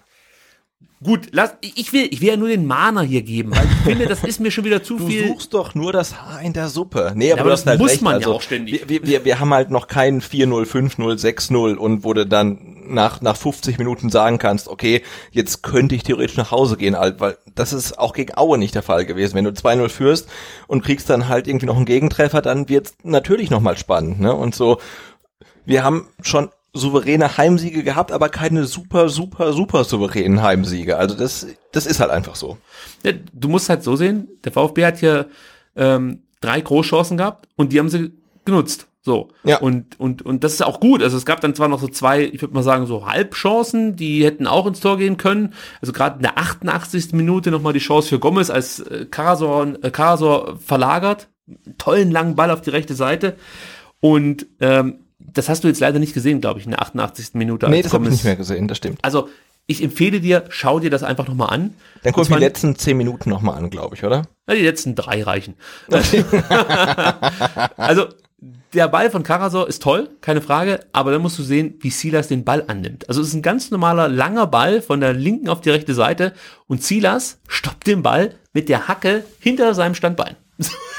da da, da denke ich mir einfach, der, der Junge ist ist einfach, finde es einfach geil, ja. Also wenn du dann so eine Nummer bringst, habe ich natürlich auch schon bei anderen Spielern gesehen, aber meistens äh, oder in sel seltensten Fällen trugen die ein Trikot mit einem Brustring. Von daher äh, konnte ich mich da schon so ein bisschen dran aufgeilen, um es mal auf den Punkt zu bringen. Ja, aber, also, aber, aber ist ja gar, gar keine Frage, dass äh, Silas also vor allen Dingen in der oder zumindest in der zweiten Liga eine absolute Waffe ist durch seine Geschwindigkeit Wahnsinn. und ähm, ja durch seine Spielweise. Ne? Also ich glaube, er weiß selbst nicht, was er mit dem Ball macht und ähm, deswegen, wie soll's der Gegner wissen halt? Ne? Und der ist so schnell und ähm, man sieht ja, er bringt halt immer wieder Unruhe in die Defensive des Gegners. Also ich ähm, habe das gegen Aue sehr genossen, was er mit dem Ball gemacht hat.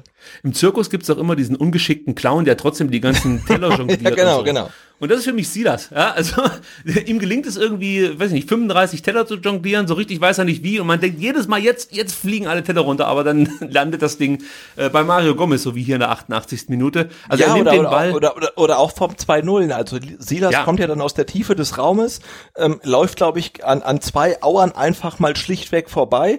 Gegen den dritten verliert er den Ball, aber der landet dann bei Stenzel, glaube ich. Stenzel, ja. Der spielt zu Förster, der spielt zu die Darwin, das Ding ist halt drin. Ne? Und diese diese Dynamik, dieses Tempo, das hat halt bisher einfach gefehlt und das, das reicht halt auch in der zweiten Liga, um Chancen zu generieren. Da musst du halt nicht 58 mal querspielen, sondern da, da musst du halt einfach einen Spieler haben, der den Mut hat und das Okay vom Trainer einfach zu marschieren und dann die Defensive des Gegners in Unruhe zu bringen und dann ja, dann reicht das halt, wenn du jemanden hast, der dann auch einen guten Pass spielen kann, äh, kann. Und ähm, ja, das, das, das fand ich halt wirklich ähm, sehr beeindruckend. Und wie gesagt, ich habe nur die erste Halbzeit ähm, gesehen gegen Aue, ähm, aber ähm, so Silas, Stenzel und auch Gonzales in seiner ähm, ja dann doch eher zurückgezogenen Position im Mittelfeld, die haben mir schon sehr gut gefallen.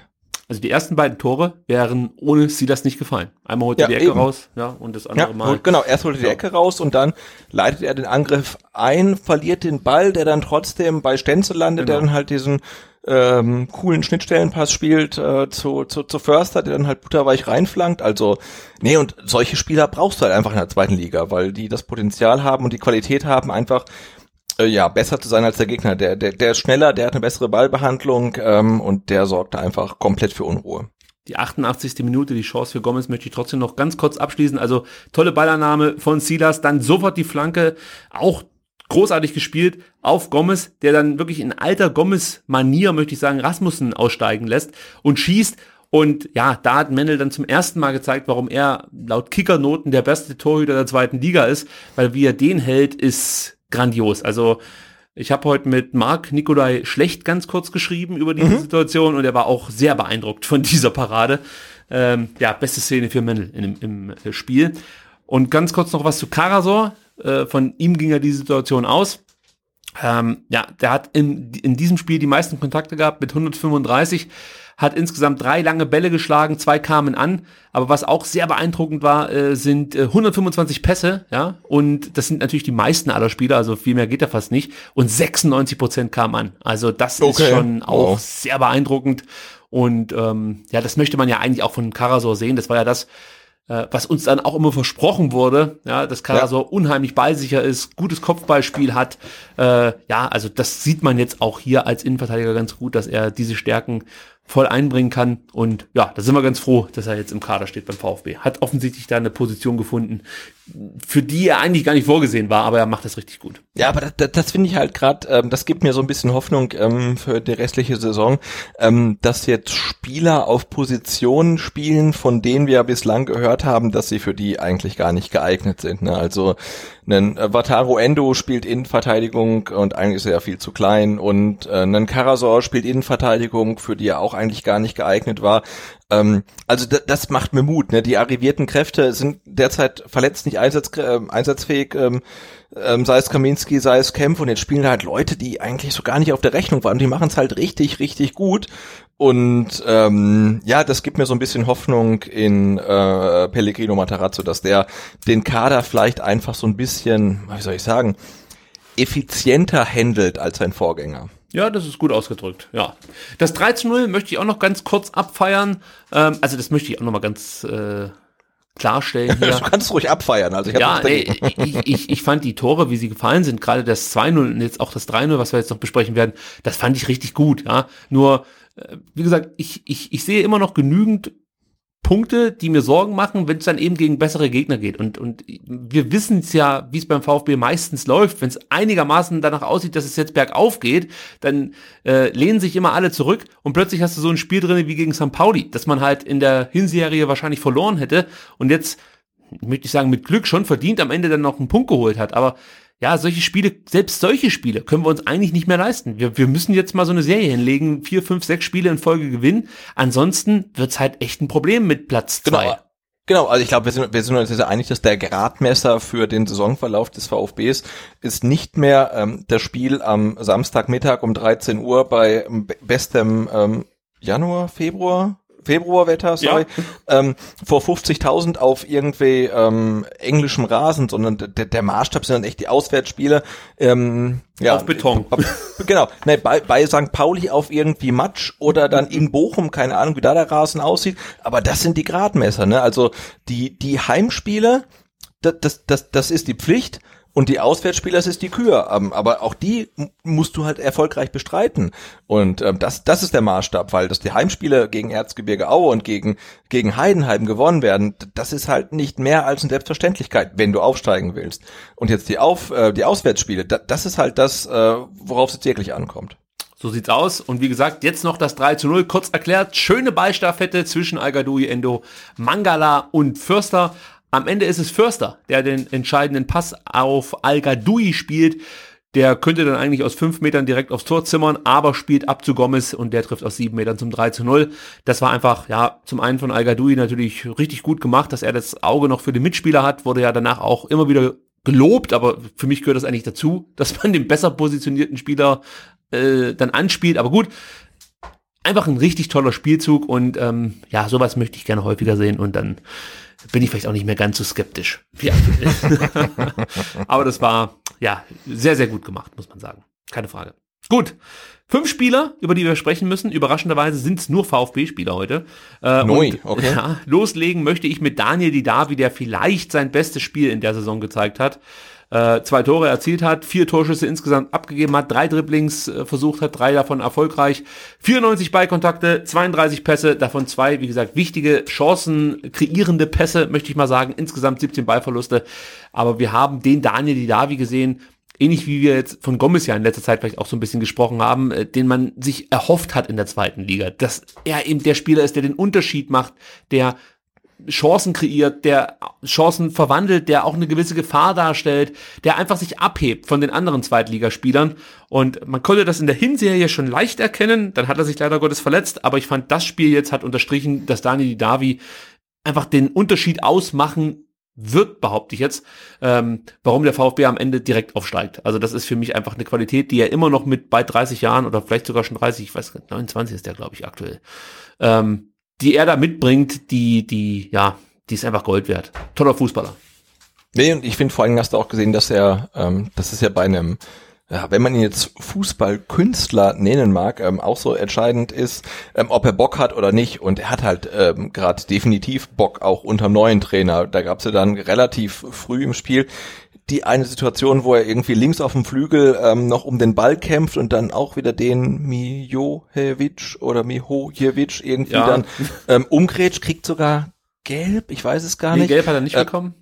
Aber äh, ne, also er hat glaube ich auch Ball gespielt und dann gibt's aber das Foul gegen ihn und ähm, aber da, da hat man auch gesehen, hey, der geht in den Zweikampf, der will unbedingt den Ball haben und ähm, ja und dann alleine für den Pass auf Stenzel in der irgendwie 20. 22. Minute mit nach vor dieser Riesenchance für Pascal Stenzel allein dieser dieser Schnittstellenpass, äh, der rechtfertigt ja schon ähm, 90 Minuten Spielzeit, weil der war einfach grandios und ich finde ähm, also auch das was ich gegen Aue gesehen habe ähm, hat ja auch ge gezeigt, dass die Davi jetzt wirklich so als klassischer Spielmacher ähm, wieder auf dem Platz steht, die Bälle gut verteilt, auch riskante Pässe spielt, vertikale Pässe, Diagonalpässe, Schnittstellenpässe. Und äh, ja, das macht er einfach Spaß und da kann er seine Stärken komplett ausspielen. Und ich glaube, das macht den VfB auch stärker, wenn er halt nicht nur ähm, ja kurz und quer spielt, sondern halt wirklich auch mal ein bisschen riskant spielen darf. Und das war äh, von ihm schon richtig, richtig gut. Keine Frage, absolut richtig. Ähm, kurz zur Vervollständigung noch, Dani Didavi ist noch 29. Okay. Hat aber in elf Tagen. Wann dürfen wir gratulieren? An, in elf Tagen. Am 21. Februar wird Dani Didavi 30 Jahre alt. Das machen wir dann. Ja, okay, okay, okay. Genauso alt wie deine Partnerin. Das ist ja ein Zufall. ja, ja, genau. Ja, ähm, ja. gut, dann äh, die Dani, Dani Didavi habe ich natürlich nicht nur auch, äh, oder nicht nur aufgrund seiner zwei Tore hier bei den fünf Spielern, über die wir sprechen müssen, mit eingefügt, sondern weil ich äh, mir auch mal überlegt habe, wir sprechen oft schlecht über die älteren Spieler. Warum nicht mal positiv über die älteren Spieler sprechen? Deswegen ist der zweite, den ich hier ganz kurz anführen möchte, Mario Gomez. Vorn leicht kritisiert. Ich habe gesagt, es war jetzt nicht sein allerbestes Spiel, aber nimmt man jetzt rein die statistischen Daten, war es vielleicht dann doch ein gutes Spiel von Mario Gomez. Zwar hat er insgesamt nur 19 Ballkontakte gehabt, hat aber immerhin ein Tor erzielt und 100% seiner Luftzweikämpfe gewonnen. Immer ganz wichtig. Konnte da dann halt als Wandspieler fungieren, ablegen, konnte natürlich dann auch mit seiner Präsenz, denke ich mal, auch Räume öffnen, die dann andere Spieler nutzen konnten. Er hat auch interessanterweise zwei lange Bälle gespielt. Die sind mir zwar nicht aufgefallen, aber äh, die sind beide an den Mann gekommen. Also, weiß ich nicht, was, was er da gemacht hat. Vielleicht hat er zurück zu Kurbel gespielt. Keine Ahnung. Aber trotzdem. Also auch vier Torschüsse, das ist in Ordnung. Also ähm, im Endeffekt ist es ja genau das, was wir von Mario Gomez erwartet haben. Dass wenn er seine Chance bekommt, dass er die nutzt und ähm, dass er halt regelmäßig für den VfB trifft. Das fehlte uns in der Hinserie und ich erinnere da auch nochmal an die Ausgabe kurz vor Restrundenstart, als wir äh, gerätselt haben, wer soll eigentlich die Tore schießen? Ja, mhm. und wir haben beide gesagt, der Gomez, den kannst du eigentlich vergessen, das wird nichts mehr. Jetzt beweist er genau das Gegenteil.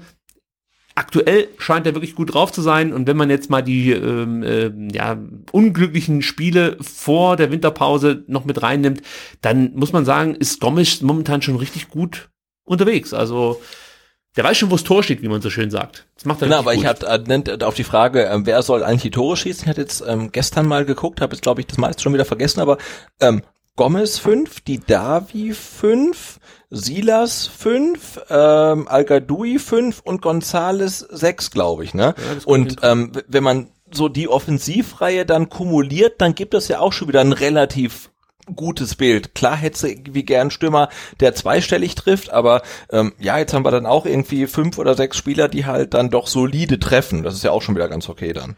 Absolut, also damit kann ich auch leben und Gomez kann gerne weiterzumachen. Also ja. ja. Einer, der hat letzte Woche schon gesagt, er hat irgendwie im Jahr äh, 2020 schon mehr Zweitligatore geschossen als 2019. Dabei bleibt es natürlich. Ne? Also der, der, der, der Mann ist on fire. Also ja, das stimmt. Also es wird, äh, es wird so bleiben. Da hast du recht. Noch ein älterer Spieler, den ich hier mit reingenommen habe, Gonzalo Castro. Auch über den wird dann und wann geschimpft, auch zu Recht. Jetzt aber wieder mit einer guten Leistung, auch schon in Leverkusen mit einem soliden Spiel. Ja. Jetzt hier auch 42 Ballkontakte insgesamt. Ich habe nur gegen Leverkusen gesehen, wie er da in, in, in 16er reingeht und dann äh, gegen, ge, äh, gegen, gegen Weiser ins Dribbling geht. Das, ist ja. doch nicht, das ist doch nicht der, unser Castro, äh, González Castro, oder? Das muss irgendwie anders sein, aber das wäre sensationell. Also der ähm, ist auch ähm, auf dem aufsteigenden Ast auf jeden Fall. Ja, und auch gegen Aue mit einer guten Partie, nur neun Ballverluste. Auch das war schon ganz anders in der Hinrunde hat ja. er auch häufig die Bälle verloren. Äh, wir haben vorhin schon davon gesprochen, dass er der Spieler ist, der die meisten ähm, ja, entscheidenden Pässe spielt, die meisten Chancen kreiert mit seinen Pässen beim VfB. Und in dem Spiel hat er nur 22 Pässe gespielt, aber auch davon wieder zwei, die wirklich Chancen ähm, oder ja Räume geöffnet haben und damit Chancen dann letztendlich schon ermöglicht haben für den VfB. Dann kommt dazu, dass äh, immerhin zwei von seinen drei Flanken ankommen. Ja, das ist eigentlich eine gute Quote für Flanken. Und ähm, ja, ich wollte Gonzalo Castro ja auch mal positiv erwähnen, weil wie gesagt, wir haben so oft über diese Spieler geschimpft und ähm, ich bin ja auch weiterhin dafür, dass man eher die Jungen einsetzen sollte. Aber auf der anderen Seite bin ich halt auch der Meinung, dass man das jetzt nicht übertreiben sollte. Also es gab ja dann auch wieder viele, die gefordert haben, Mensch, der Eckloff muss doch eigentlich spielen, äh, weil der Förster so scheiße war äh, in den letzten Spielen. Der muss von Anfang an spielen oder der muss wenigstens eingewechselt werden ich für mich finde, dass das Materazzo genau richtig macht, ja, weil es ist nochmal ein Unterschied, ob ich jetzt in Stuttgart gegen Aue in den letzten 20 Minuten reinkomme und wahrscheinlich nicht allzu viel Platz mhm. haben werde und so. Also ich finde es gar nicht schlecht, wie er es macht. Und auf der anderen Seite finde ich es auch gut, dass er dann so ein Spieler wie Al Gadoui mit berücksichtigt, der ja offensichtlich ziemlich nah an der Startelf dran war. Eigentlich war er ja an der Startelf im ersten Spiel gegen Heidenheim, dann da ein bisschen Pech hatte mit seinem Auftritt und jetzt halt ein guter Gomez sich diesen Sturmplatz einfach gesichert hat. Trotzdem vergisst ihn Matarazzo nicht.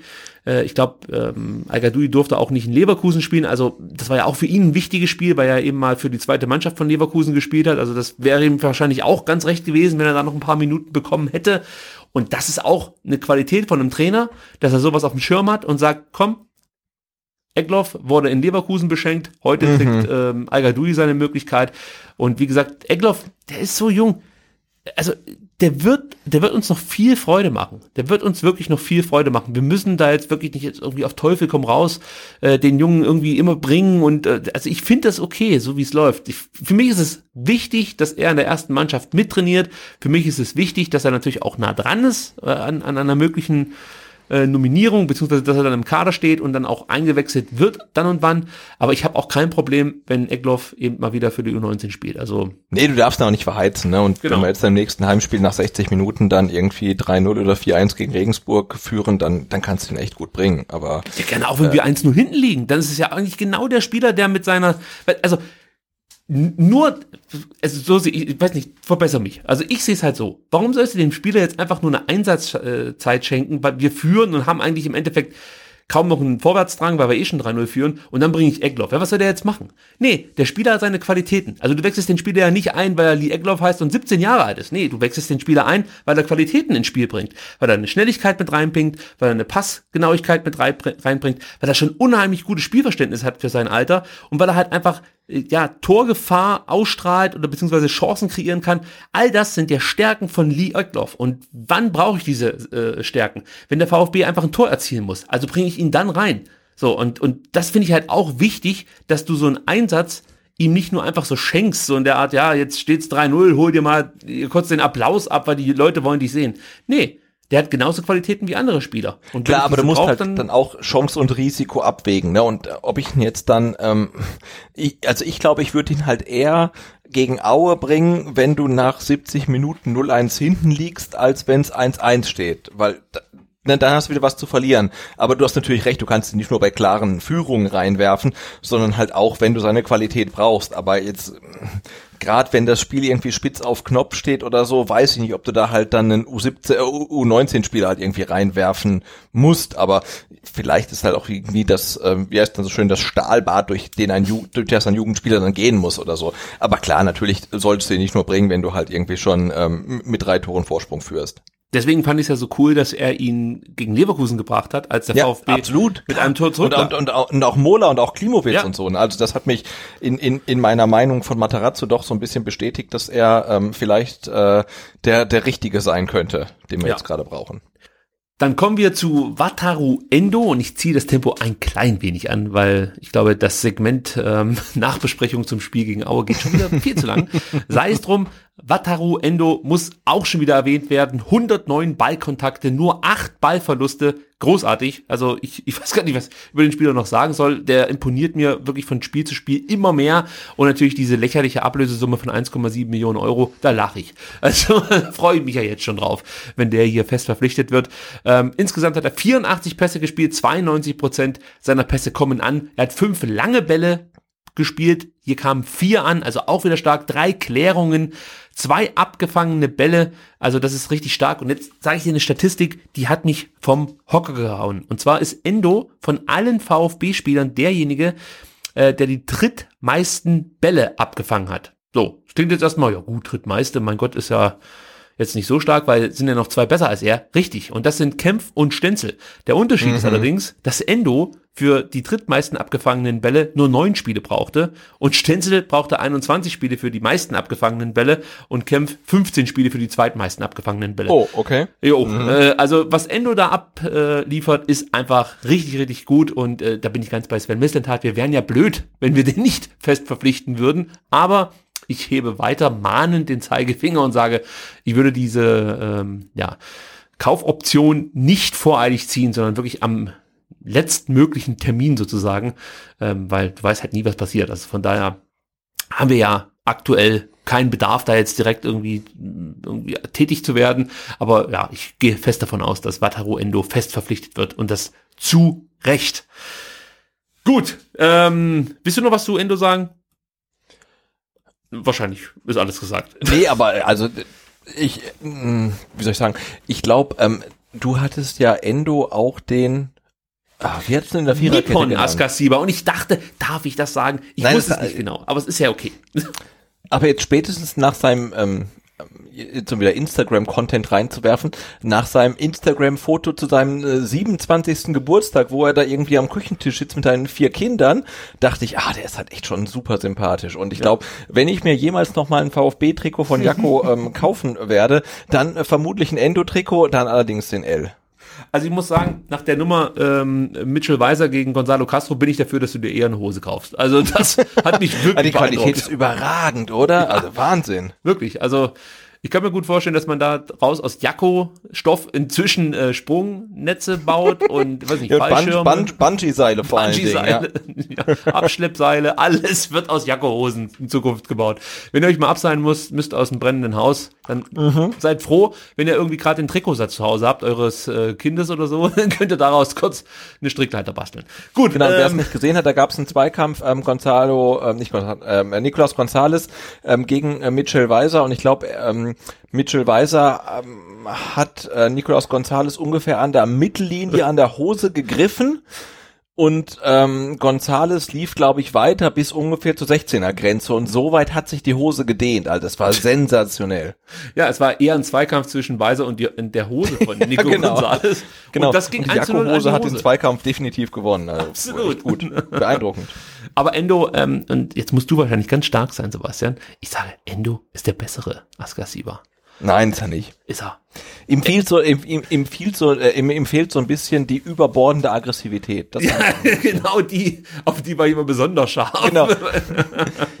Gut. Also die, die, die, Aggressivität, auf die viele verzichten können, ich allerdings nicht, die, die fehlt ihm noch so ein bisschen. Aber ansonsten gebe ich dir natürlich recht. Also er ist schon richtig, richtig stark.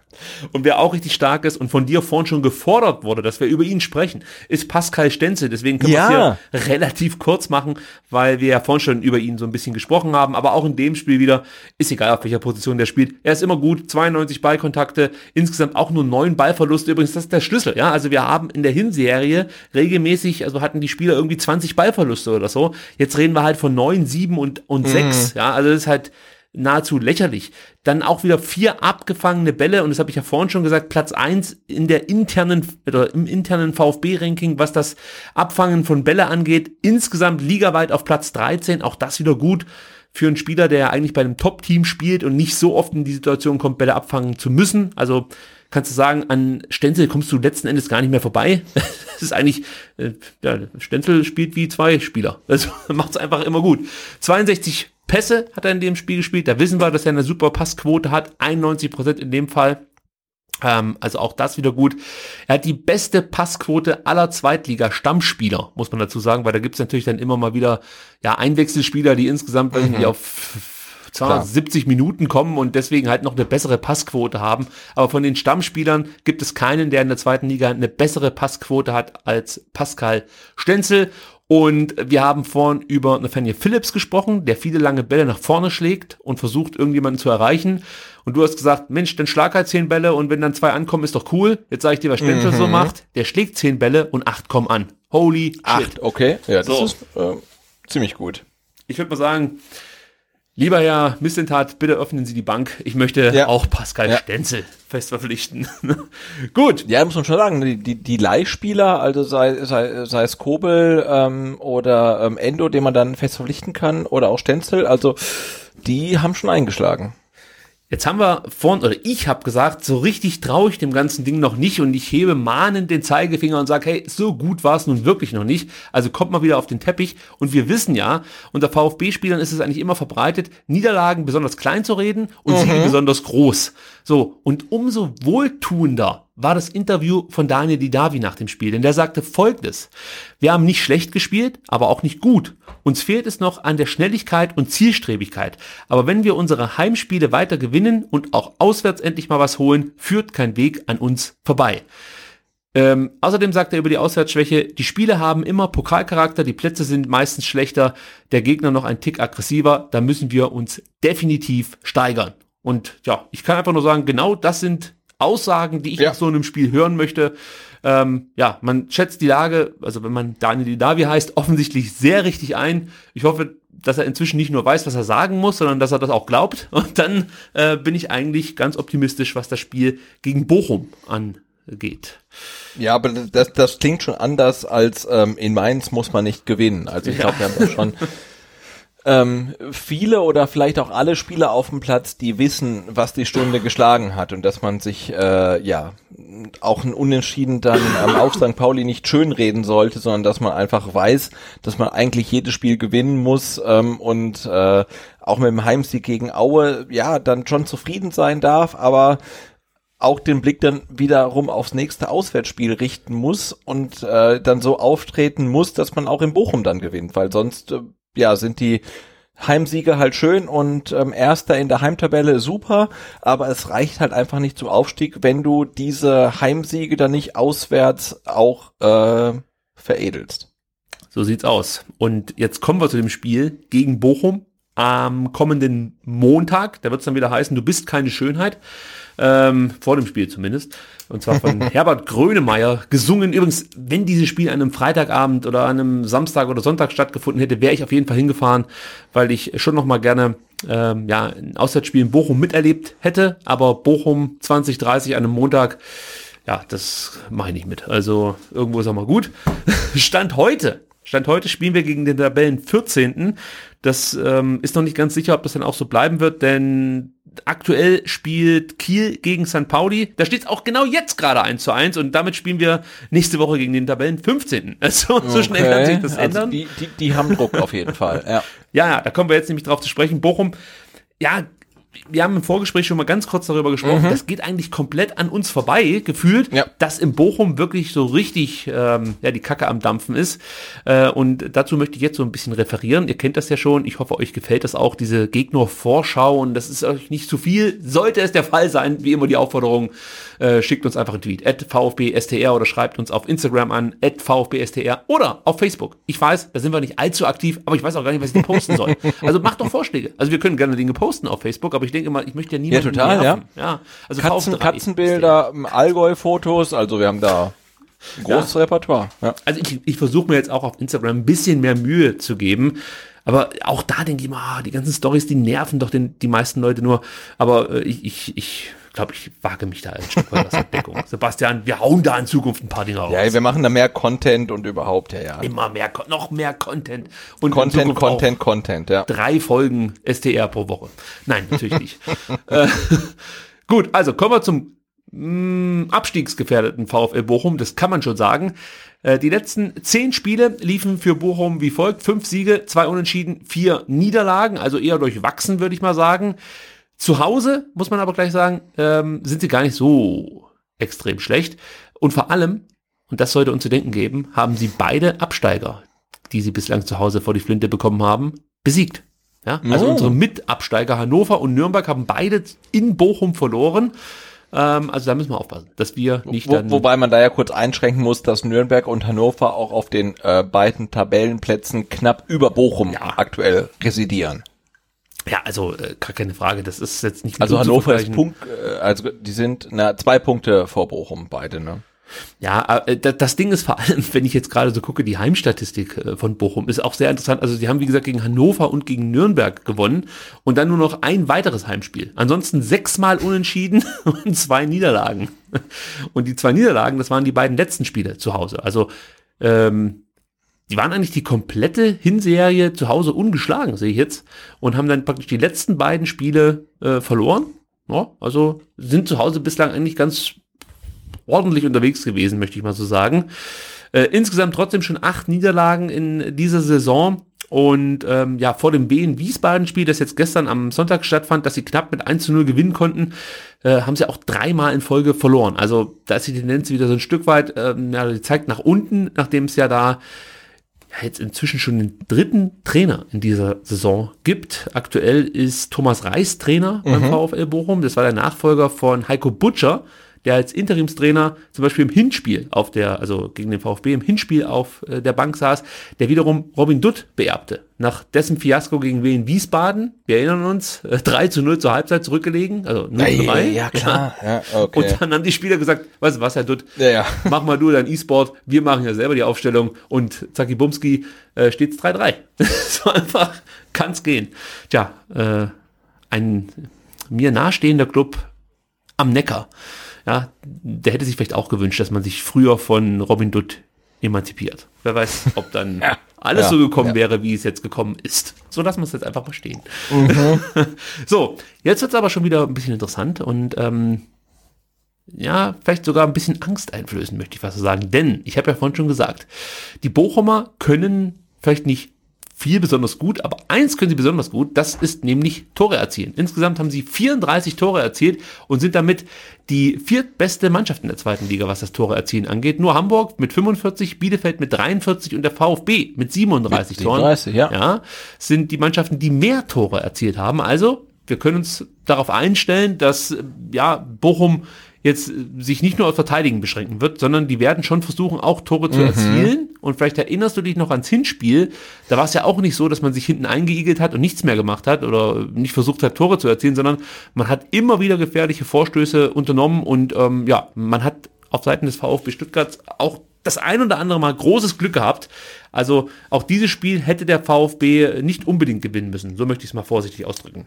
Ja, ich habe ich hab, äh, vor allen Dingen Gonvoula noch in Ja. unangenehmer Erinnerung, weil der war brandgefährlich in Stuttgart. Ne? Also Der das, kommt nachher ganz besonders hier dann noch ähm, zum, zum Vorschein. Aber ähm, wenn es irgendwas Gutes gibt, dann muss es ja auch viel Schlechtes geben, weil ansonsten stehst du nicht so weit unten Ja. wie der VfL Bochum und das ist definitiv die Abwehr.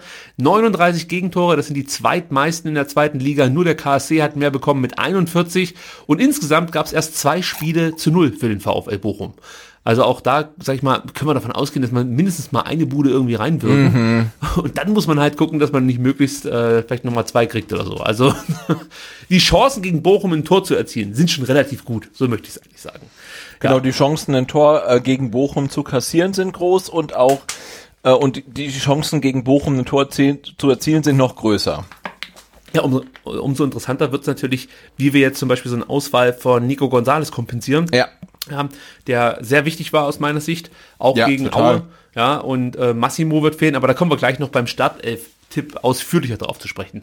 Jetzt versuche ich so. graust mich schon ein bisschen vor, weil ich habe irgendwie gar keine Ahnung mit den ganzen Ausfällen und, und dem Materazzo-System und so. Ah, das wird spannend, okay? Es ist sowieso spannend beim Startelf-Tipp, das kann ich dir Ja. auch schon mal verraten. Okay. So, jetzt versuche ich so ein bisschen zu erklären, wie Bochum ja, zu spielen gedenkt. Und zwar Mhm. ähm, versucht Bochum eigentlich schon sehr aggressiv zu spielen, ja. Äh, Sie kommen bevorzugt über ihre linke Seite und schießen gerne aus der Distanz. Das liegt daran, dass Grand Voulin nicht nur ein hervorragender Strafraumstürmer ist, sondern eben auch einen super Schuss hat und gerne auch mal außerhalb des Strafraums einen rauslässt. Und ähm, also das gilt es zu vermeiden, möchte ich mal so sagen. Bochums Stärken sind ganz klar die Balleroberung, da sind sie richtig gut, Luftzweikämpfe und die Chancenverwertung. Das ist, ähm, ja, es klingt eigentlich überhaupt nicht nach Abstiegskandidat, aber es ist halt Ja, einfach so. sagen. Ja. Aber sie sind halt äh, gerade durch Grand Voulin im Luftzweikampf besonders gut und die Chancenverwertung von eben diesem Spieler ist grandios. So, jetzt sind wir wieder bei den Schwächen, ja, die es ja natürlich immer wieder gibt. Ähm, und die liegen ja relativ äh, leicht zu erahnen, natürlich in der Verteidigung, hauptsächlich dann bei Standards. Da sind sie sehr, sehr anfällig. Und äh, das Problem ist, dass sie nicht nur anfällig sind bei Standards, sondern dass sie gleichzeitig auch immer sehr, sehr viele ähm, ja, Standards verursachen. Einfach ja, an ungunst, ungünstigen Positionen faulen und sich da nicht immer besonders clever anstellen, möchte ich mal so sagen. Ja. Außerdem sind sie anfällig für Angriffe über die Flügel. Da sind wir bei dem Thema Gonzales, der uns fehlen wird, aber man hat ja zum Glück noch Silas, äh, der kann da vielleicht wieder sein Können unter Beweis stellen. Und äh, sie sind auch anfällig bei langen Bällen vom Gegner. Also hier wieder vielleicht Stenzel, vielleicht Phillips, die mit langen Bällen die Abwehr der Bochumer so ein bisschen vor Probleme stellen können. Ja. Und äh, dann gibt's noch eine Schwachstelle, da müssen wir gar nicht so viel für tun. Äh, wir müssen im Endeffekt nur abwarten, Sebastian. Denn die Bochumer leisten sich unheimlich viele individuelle Fehler. Also das kennen wir aus der Hinserie. Da gab's ja auch einige haarsträubende Fehler in der Defensive. Und die Bochumer sind da noch schlechter unterwegs. Also wir können so ein bisschen darauf spekulieren, dass der Gegner mehr oder weniger sich einen Ball selber ins Tor wirkt. ich das finde ich super. Ja, also, da bin ich sofort dabei. Ja, also Bochum erinnert mich so ein bisschen an den VfB äh, der vergangenen Saison. also nicht nur jetzt aufgrund dessen, dass viele Spiele auch so, also natürlich nicht, was, was die Offensivstärke angeht, da haben wir ja überhaupt nicht zustande gebracht, aber man stellt sich halt wirklich unglaublich dämlich häufig an und verliert so irgendwelche Spiele, die man gar nicht verlieren muss. Gleichzeitig attestiert ja jeder, dass die Qualität des Kaders viel zu gut ist, um abzusteigen und man hat das Gefühl, dass viele äh, Spieler in der Mannschaft genau das auch denken. Ja, es wird schon irgendwie reichen. Und äh, so richtig kommen sie da unten aber nicht raus. Und das ist natürlich eine unheimlich gefährliche Situation. Und du siehst eigentlich, dass die Mannschaft richtig viel Potenzial hat. Ich, ich denke da zum Beispiel an die wirklich Top-Leistung gegen die Bayern im DFB-Pokal mhm. oder gegen den HSV. Ja, haben sie auch jetzt äh, in, in, ähm, am vergangenen Montag ein richtig gutes Spiel gezeigt. Führen sogar 1 zu 0 und geben es dann wieder ab. Aber die Leistung insgesamt war trotzdem gut. Also Bochum hat schon Qualität im Kader, aber äh, ja, es, es fehlt immer irgendwie was. Und so verlieren sie regelmäßig ihre Spiele. Und natürlich habe ich mir überlegt, was könnte das sein? Und ähm, ich bin halt kein Bochum-Fan und weiß natürlich nicht so richtig, wie es da, wie es da aussieht in der Mannschaft. Aber Simon Zoller, ja, Simon Zoller ist übrigens ähm, der Mann einer TV-Moderatorin, deren Vater ist TV-Moderator. Geil, oder? So. Ja, also der Mann von, wie heißt sie? Laura von Tora, oder? Ich glaube schon, ja. Ja, Simon Zoller. Der äh, sagte folgendes, und das ist sehr interessant. Er meinte, wir stecken schon seit einigen Wochen im Abstiegskampf und jetzt kommt's. Viele im Team wissen das. Und äh, warum sage ich das? Ähm, ja, also wenn es viele wissen, dann wissen es wahrscheinlich nicht alle. Und genauso kann man, glaube ich, die Aussage von Simon Zoller verstehen. Also offensichtlich scheint es im Team nicht komplett angekommen zu sein, dass man sich hier mit Händen und Füßen gegen diesen drohenden Abstieg wehren muss. Und da erinnere ich mich an ein Gespräch mit Nico Willig, das ich vor ein paar Wochen hatte, als er meinte, äh, klipp und klar, das 3 zu 0 gegen Wolfsburg am vorletzten Spieltag äh, in der Bundesliga, das fiel einfach zu hoch aus, weil mhm. danach also das hat der Trainer, das, der damalige Trainer des VfB Stuttgart so gesagt, weil danach sich einige zu sicher waren, dass man Union besiegen wird. So, und offensichtlich scheint dieser Geist auch in Bochum verbreitet zu sein, dass man ähm, ja nur so hoch springt, wie man muss, aber dann trotzdem immer irgendwie stolpert.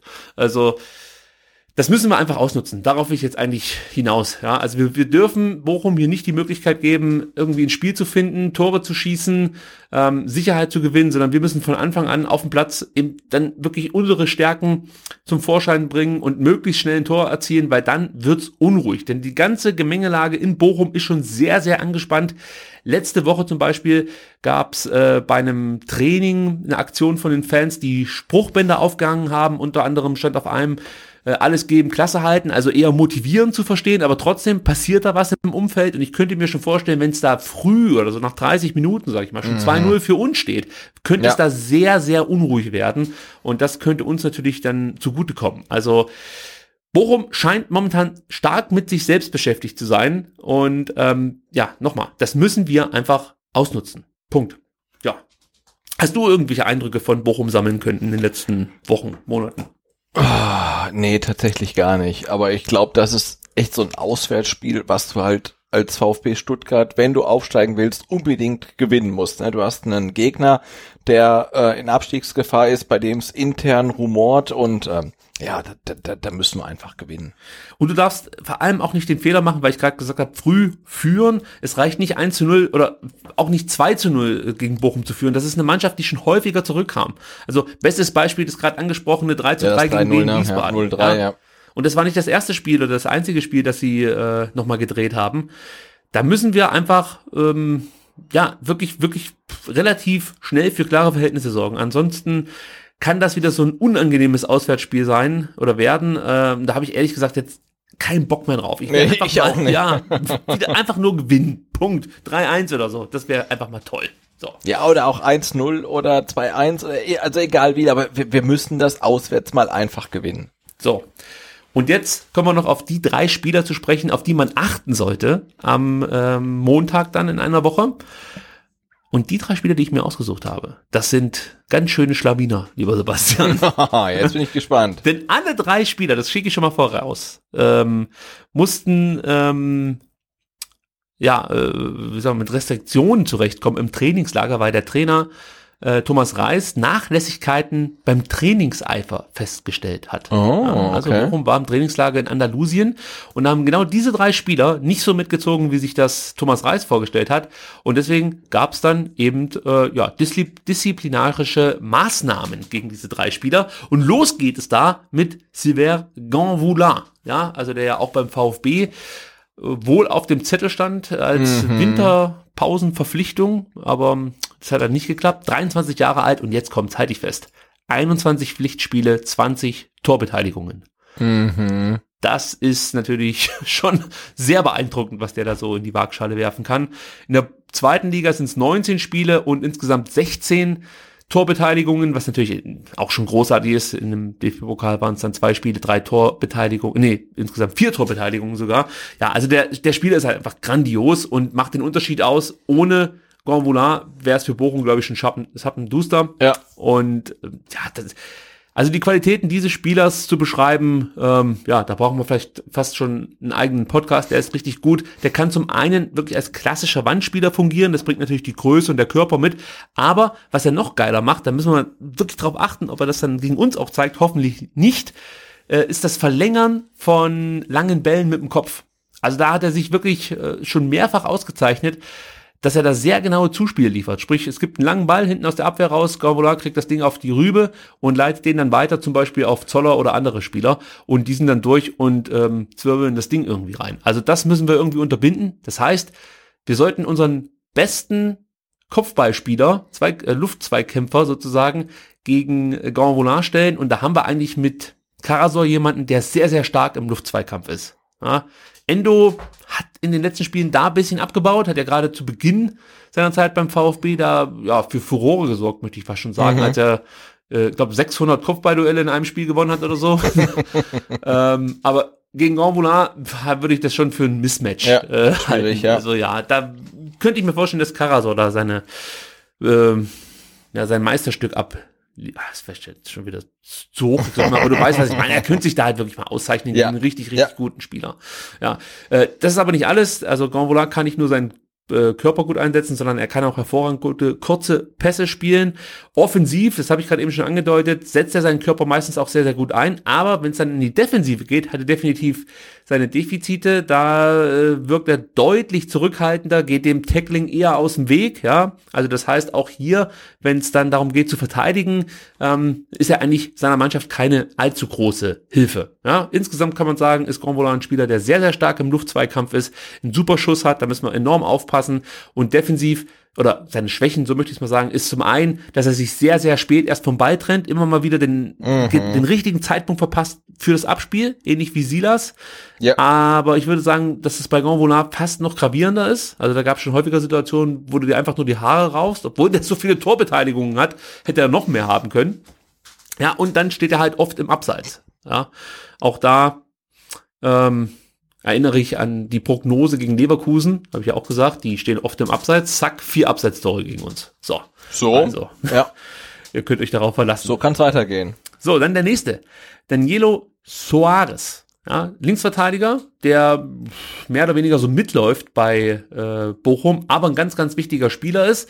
Äh, sehr, sehr robuster Spieler, das äh, zeigt auch schon sieben gelbe Karten in der laufenden Spielzeit, der aber auch gleichzeitig sehr gute technische Fähigkeiten hat, der gerne ins Dribbling geht, sehr gute kurze Pässe spielt und enorm stark im Tackling ist. Also so eine richtige Kampfsau auf der linken Seite, muss man sagen. Aber eben, wie gesagt, mit diesem technischen Touch. Das macht's dann auch so gefährlich, wenn er mal ins Rollen kommt, möchte ich sagen. Also hat jetzt nicht so viele Torbeteiligungen. Ich glaube, erst eine oder hat ein Tor erzielt. Ja, also, äh, aber er ist immer wieder jemand, der Situationen anschiebt, möchte ich mal so sagen. Also da sollten wir aufpassen, dass er halt einfach seine, sein, sein, sein Dribbling äh, also dass er gar keinen Bock drauf hat. Am besten gleich dreimal weggrätschen oder so.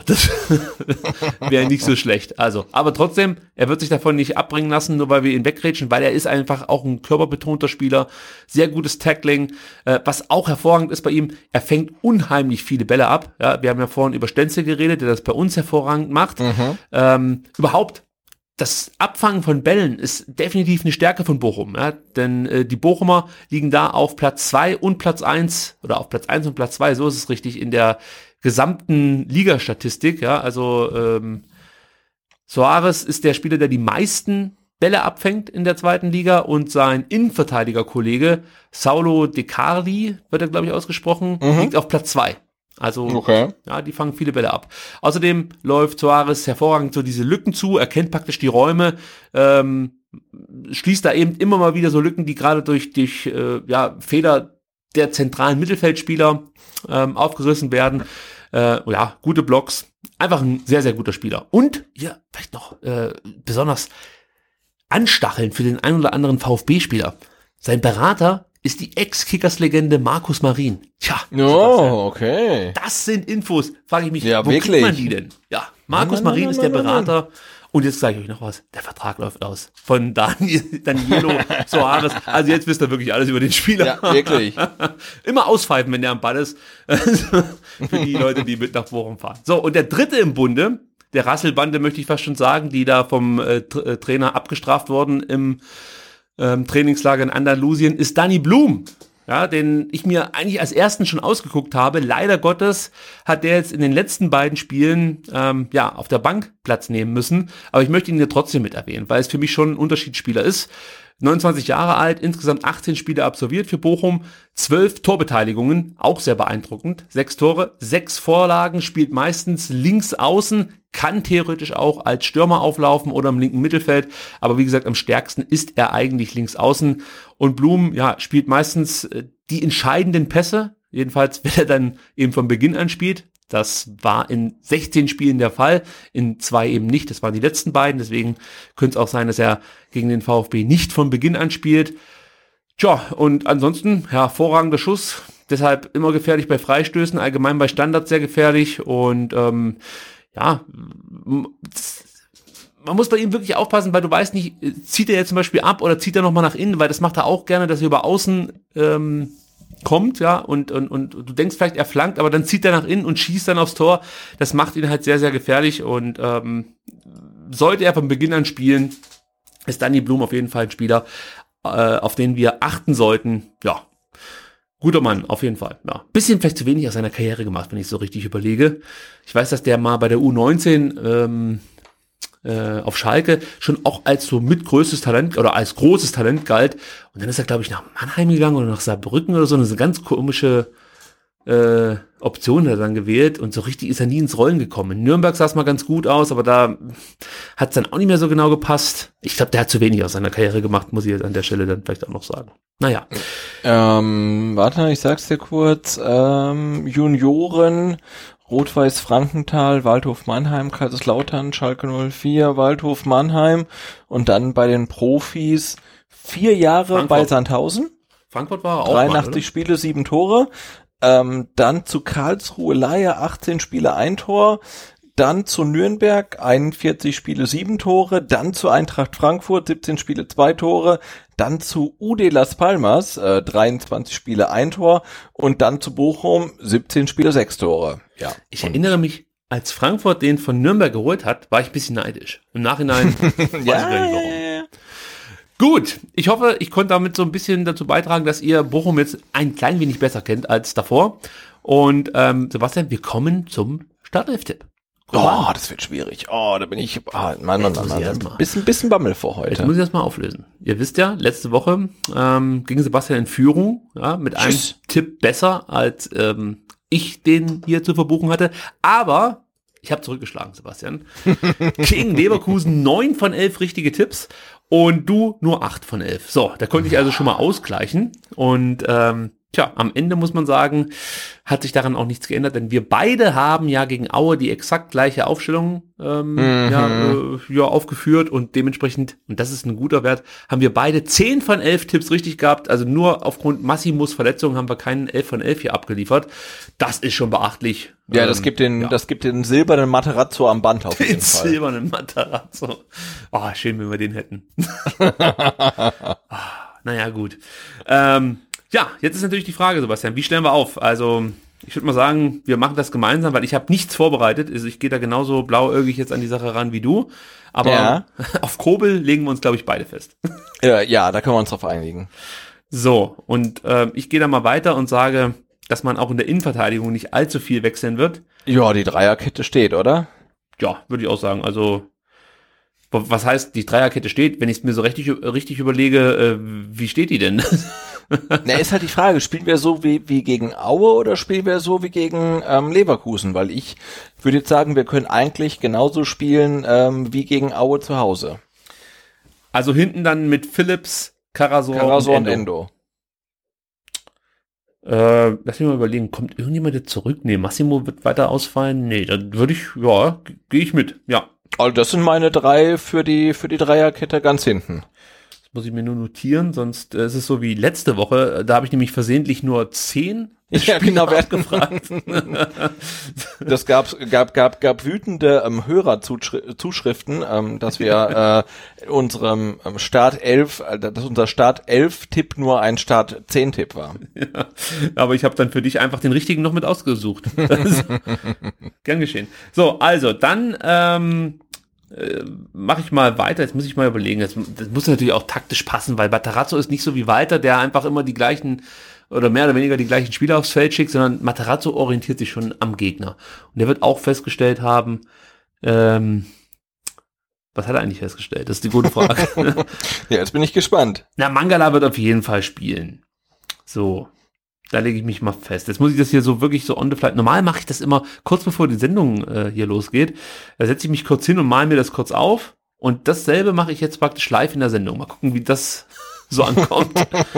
so, dann würde ich natürlich auch mit Davi spielen, der war viel zu gut, also der ist ja. auch gesetzt, keine Frage. Auf den können wir nicht verzichten. Silas auf jeden Fall auch. Ja, der muss rechts außen spielen. Ja, der ist mit dabei. Gomez würde ich auch einsetzen, vorne im Sturm. Dann haben wir jetzt bei mir 1, 2, 3, 4, 5, 6, 7, 8. Fehlen noch drei Spieler. Gonzales fällt aus. Eigentlich gehe ich davon Förster. aus, dass Castro wieder spielt. Förster. Nee. Also den stelle ich auf. Dann sag mal du, wenn du so hast. Ich überleg mal weiter. Also ich, ich bin ja ein großer Freund von uh, Never Change a Winning Team und ich würde echt genauso aufstellen wie gegen Aue und dann muss ich nur Gonzales ersetzen. Okay. Und da Matarazzo in der 40. Minute für Gonzales Philipp Förster brachte, würde ich sagen, ich spiele wie gegen Aue, ähm, nur statt Gonzales ähm, startet bei mir Förster. Also, damit wir das jetzt hier kurz vervollständigen. Philips, Karasor, Endo sind bei dir mhm. in der Innenverteidigung. Dann haben wir Mangala und Stenzel so als defensives Mittelfeld. Dann Förster, Didavi und Silas. Ja, jetzt Moment, da fehlt ja noch mal einer. Achso, und Castro, Castro, Castro genau. Ja. Castro. Genau, also Philips, Karasor, Endo äh, Innenverteidigung davor, ja, ähm, Silas, Castro, Mangala, Stenzel ähm, als ja quasi defensives Mittelfeld und dann die Davi und Förster offensiv und äh, als Sturmspitze ähm, Gomez. Ja, da fällt mir auf, dass ich eigentlich genau gleich ähm, aufstelle, nur dass ich nicht Förster spielen lassen möchte. Äh, und zwar aus Überzeugung. Ähm, jetzt halt die Frage, wen werf ich da rein? Also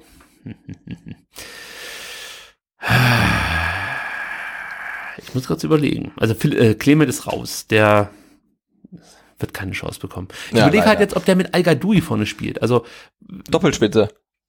Ja. Oder statt Gomez. Nee, Gomez spielt. Ja. Oder er bringt Sosa nochmal, der hat zuletzt überhaupt ja, Ich meine, du kannst vorne einen Sosa bringen oder du kannst theoretisch auch Klimowitz nochmal bringen. Also. der, der Punkt ist, ich habe ja vorhin gesagt, die sind anfällig über außen. Und eigentlich hast du über links jetzt nicht den Spieler, der, der da groß mit Flanken äh, was bewirken kann. Deswegen, ich, ich hau Sosa rein. Komm, leg mir Marsch. Habe ich mir selber die Lösung präsentiert. Ja, bitte, Herr Matarazzo. Einfach abschreiben. Also, Kobel, Philips, Caraso, Endo. Das sind die, die hinten den Laden sauber halten. Dann Mangala und, ähm, tja, was Stenzel hüpft halt überall rum, wo es, wo es gerade Platz hat. Ja, der, der, der spielt da, wo er gebraucht wird. Genau. Äh, dann haben wir die Davi, so als, ja, 10 oder hängende Spitze und Silas und Sosa über die Außen, vorne Gomez ist ein klares 4 zu 1, wenn du mich fragst. Ja. Gut. Gut, dann haben wir den Startelf-Tipp auch geschafft und ähm, sind jetzt schon auf der Zielgeraden, Sebastian. Yes. Ja, äh, heute nicht so lang, Gott sei Dank. Nee, voll äh, Ich habe hier noch zwei Themen. Ich weiß gar nicht, ob wir die äh, jetzt hier in aller Breite diskutieren müssen. Zum einen die Heimstärke, da haben wir ja vorhin schon was drüber gesagt. Und eigentlich geht es ja darum, wir wissen, dass wir zu Hause die Spiele gewinnen soweit. Alles bislang gewonnen, neun Heimsiege, nur zwei Niederlagen gegen Kiel und gegen Wien Wiesbaden. Das schmerzt wirklich, aber ist gut. Mhm. So ist es halt. Ähm, ich glaube, uns geht es beiden eher darum, ähm, dass wir endlich auswärts auch eine Serie starten können und ich lasse mir es ja gefallen, dass du nicht jedes Spiel zu, äh, auswärts gewinnst, aber momentan müssen wir es einfach. Wir müssen aufholen. Ich glaube, vier Punkte Rückstand auf äh, Bielefeld. Habe ich das richtig abgespeichert oder sind es nur drei? Sind nur drei, glaube ich, oder? Äh, ja, es sind nur drei. Ich habe gerade nachgeschaut. Nur drei und nur zehn Tore Rückstand. Das ist eigentlich ja. nichts. Also eigentlich dann doch vier. Genau, wir müssen also am 9. am 9. März eigentlich nur 10-0 gegen Bielefeld gewinnen und dann sind wir. ja. Tja, Mal gucken. Also ich möchte jetzt, dass Karasor, weiß ich nicht, in äh, drei, vier Monaten sagt, Mensch, wir waren nicht nur zu Hause oder wir haben nicht nur ne, zu, zu, Hause langsam eine Festung gebaut, sondern dann auch auswärts irgendwie mehrere Festungen zerstört oder sowas in der Art. genau. Ähm, ja. In Schutt und Asche gelegt, ja. Genau. Also das können wir eigentlich übergehen, das Thema Heimstärke. Ähm, wir sind gut zu Hause und müssen auswärts besser werden. Wir genau, aber wir können noch kurz erwähnen, dass der VfB jetzt tatsächlich ähm, fünf Spiele in Folge ähm, jeweils drei Tore zu Hause geschossen hat, was ja echt dann auch in der zweiten Liga ähm, ein ne, Fund ist, weil da muss der Gegner ja. halt, ähm, um zu gewinnen, vier Tore schießen, was die wenigsten schaffen werden in Stuttgart und äh, das ist schon sehr, sehr respektabel. Ja, frag mal in Bochum nach, denen geht's nämlich genau so, dass die zu Hause drei schießen und der Gegner dann vier reinballert. Gut, ähm, das Thema Verletzte haben wir ja auch schon so leicht diskutiert. Ähm, ich dachte zunächst, ja, das liegt irgendwie an der zweiten Liga. Und als ich dann die ganzen Verletzten aufgeschrieben habe und mir Gedanken gemacht habe, wie haben sich die Jungs eigentlich verletzt, da ist mir aufgefallen, ja gut, es liegt jetzt eigentlich doch nicht so sehr an der zweiten Liga. Also du hast Nico Gonzalez jetzt mit dem Muskelfaserriss in, äh, in den Adduktoren, der wird drei Wochen ausfallen im besten Fall ist er am 29.02. gegen Fürth wieder mit dabei. Wenn es doof läuft, erst am Montag, äh, 9.3. gegen Bielefeld. Das ist natürlich ein ziemlich bitterer Ausfall. Jetzt kann man sagen, ja, das war ein klares Foul und er hat sich deshalb verletzt. Aber ich glaube, so eine, so, so eine Muskelverletzung, äh, weiß nicht, ob das jetzt nur was mit dem Foul mhm. zu tun hat. Es kann sein, aber ja, das passiert. Kempf können wir auch ein Update geben. Dem werden morgen die Fäden gezogen. Ja, der wurde operiert letzte Woche erfolgreich und ähm, wird dann auch schon mit individuellen Einheiten, Krafttraining und Fahrradfahren beginnen. Aber natürlich wird er uns länger fallen, äh, aus, äh, fehlen, so ist es richtig. Ich glaube, erst gegen Hamburg wird er wieder zurück erwartet. Also das dauert noch eine ganze Weile. Und dann haben wir ja mit Kaminski und Bartstuber 2, die sind auf der Zielgeraden, aber auch die beiden Spieler wurden ja nicht in einem Zweitligaspiel verletzt, beziehungsweise Kaminski schon, aber ohne Gegnereinwirkung. Ja. Also kann ich ja auch nicht die zweite Liga äh, verantwortlich machen für. Massimo hat sich gegen Leverkusen verletzt, auch das war, glaube ich, was Muskuläres. Ähm, was war das nochmal im Oberschenkel? Haben wir schon wieder vergessen. Ist auch egal, der ist eh bald wieder zurück. Mack war äh, oder wurde wurde in Göppingen, möchte ich mal sagen, geopfert. Also der wurde da wirklich verprügelt, muss man fast schon sagen. Und hat sich da schwer verletzt und Kalajdzic eben in einem Testspiel. Also der Aufmacher, dass es in der zweiten Liga so hart zur Sache geht und unsere Spieler kaputt, kaputt getreten wurden, ähm, das kann ich so nicht aufrechterhalten. Aber natürlich haben wir mega Pech ja, also wenn du dir überlegst, Gonzales, Kempf, Kaminski, Bartstuber, Massimo, mhm. Kalajdzic und auch Marc, das sind ja schon richtig gute Spieler, die uns da ausfallen. Also, ja, das ist schon viel, ja. Ja. Gut, dann habe ich noch ein Thema, äh, das wir letzte Woche schon leicht angerissen haben. Und ähm, ja, da ging es noch hauptsächlich darum, dass ich eine Ultragruppierung ähm, ja im Fanblog mit sexistischen Plakaten ja etwas ähm, ja dämlich angestellt hat. Ich hoffe, das verunglimpft jetzt das Ganze nicht zu so sehr. Äh, und wir haben dann auch davon gesprochen, dass sexuelle Übergriffe auf weibliche Fans, ja, vielleicht auch auf männliche, davon haben wir aber nichts gehört, deswegen ähm, kann ich jetzt dazu nicht viel sagen, aber es gibt definitiv genügend sexuelle Übergriffe auf weibliche Fans, nicht nur im Stadion, sondern auch bei der Anreise, im Zug und auch am Rande des Spiels, äh, offensichtlich fast schon Normalität sind. Ja, ich möchte jetzt das Thema nicht nochmal äh, endlos durchkauen, ja, weil natürlich dann auch manche sagen, Mensch, mich betrifft das nicht oder so, dann seid froh. Ich konnte jetzt am vergangenen Samstag ähm, in Erfahrung bringen, dass das wirklich offensichtlich Alltag ist für viele Fans. Also das möchte ich hier nur noch mal ganz kurz anbringen, damit das nicht in Vergessenheit gerät. Das ist ein Thema, das mir auch von Seiten des VfBs zu wenig äh, Beachtung findet. Ja, und es gibt zwar Fanbe Fanbeauftragte beim VfB. Wie ich jetzt erfahren habe, gibt es auch eine Frauenbeauftragte beim VfB. Das Problem ist halt, dass keine Sau davon weiß. Ja? Und das ist wirklich etwas, da muss der VfB dran arbeiten. Ähm, es kann nicht sein, dass wenn ich eingebe im Internet VfB äh, Frauenbeauftragte, dass ich da auf keine Ergebnisse komme. Ja, beziehungsweise dann auf die Fanbeauftragten-Seite verwiesen werde. Da ist dann zwar auch die Frau Antje Büscher-Tittis ähm, verlinkt, die mit Sicherheit auch super kompetent ist und ich habe sie auch mal kennengelernt beim dunkelroten Tisch, auch mega nett, aber sie ist halt nicht die Frauenbeauftragte. Also es wäre schon schön, wenn die Anlaufstelle so gekennzeichnet ist oder wird, dass man als Betroffene sich sofort eben ja mit der Frauenbeauftragten äh, Beauftragte in Verbindung setzen kann.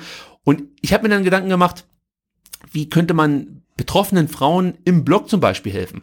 Und vielleicht gibt es da irgendwie die Möglichkeit, dass man da ähm, Bündnisse schließt, dass es irgendwie klare Anlaufstellen gibt für betroffene Fans. Ähm, ist, jetzt, ist jetzt einfach nur so ein Hirngespinst. Sebastian, du musst mich vielleicht dann auch ein bisschen einnorden, würde der Herr Reschke jetzt, äh, mhm. der Herr Dietrich sagen.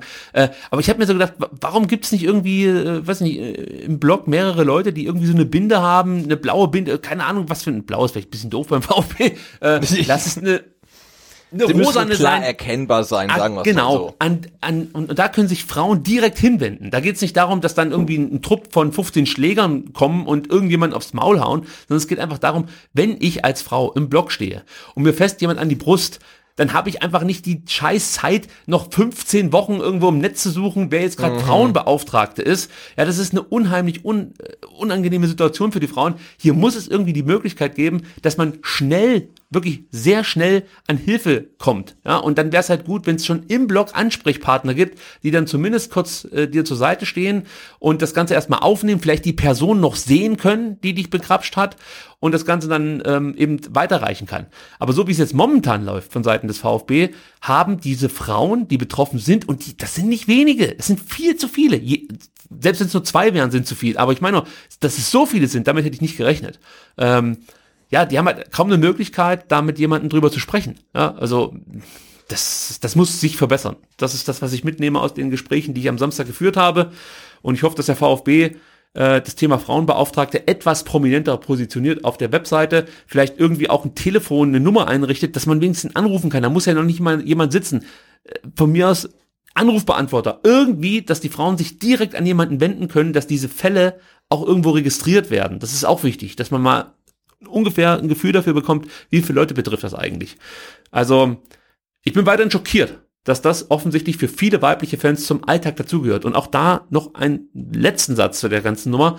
Ich habe auch mit einem Partner einer äh, ja, eines weiblichen Fans gesprochen, der mir genau das bestätigt hat, was äh, die Frau mir erzählt hat, nämlich, ähm, dass es bei Auswärtsspielen offensichtlich normal ist, dass ältere Männer junge Frauen anlabern, also wirklich, also äh, auch mit mit mit eindeutigen Kommentaren äh, betiteln und natürlich dann auch mal ihr Glück in Anführungsstrichen versuchen, ja, und das finde ich zum einen widerlich und zum anderen geht das nicht. Also hier muss der VfB tätig werden und äh, auch die Fanbeauftragten müssen da irgendwie besser erreichbar sein, als das bislang der Fall ist. So, ich hoffe, ich konnte das Genau, ich, ich glaube auch, es gibt halt mehr, mehr Präsenz in der, in der Kurve oder im ganzen Stadion zu zeigen. Ne? Also sei es dann äh, zum Thema Sexismus oder auch ähm, Rassismus, weil was man jetzt so liest, äh, ja, was bei Schalke 04 da vorgefallen ist und was vermutlich auch beim VfB äh, dann jeden Spieltag passiert, ähm, das darf halt nicht sein. Und ähm, da ist dann, glaube ich, echt der Club, der Verein, die AG, wer auch immer, wirklich aufgerufen, mehr Präsenz vor Ort zu zeigen, weil dass jemand, der irgendwie am Samstag dann um 13 Uhr irgendwie da beleidigt worden ist, ähm, belästigt worden ist, sich dann die Zeit, die Muße nimmt, ähm, nochmal in der Woche drauf irgendwie Energie drauf zu verwenden, sich da irgendwie zu melden. Also das äh, darf man ja wirklich keinem zumuten, sondern man muss ihm die Möglichkeit oder ihr die Möglichkeit äh, dann, dann wirklich geben, wenn es passiert, sich bei irgendjemandem zu melden. Und ähm, ja, da ist, wie, wie gesagt, dann ähm, der VfB aufgerufen, da ähm, die Situation zu verbessern, aber das gilt natürlich ähm, für alle anderen Clubs in der ersten und zweiten Liga genauso, weil sicherlich ist das äh, Neckarstadion da keine Ausnahme, leider. So sieht's aus. Und unisono haben mir betroffene Frauen gesagt, es hätte was gebracht, wenn einfach nur mal jemand kurz gefragt hätte. Also genau das, was ich letzte Woche schon gesagt habe. Lieber einmal zu viel gefragt als einmal zu wenig.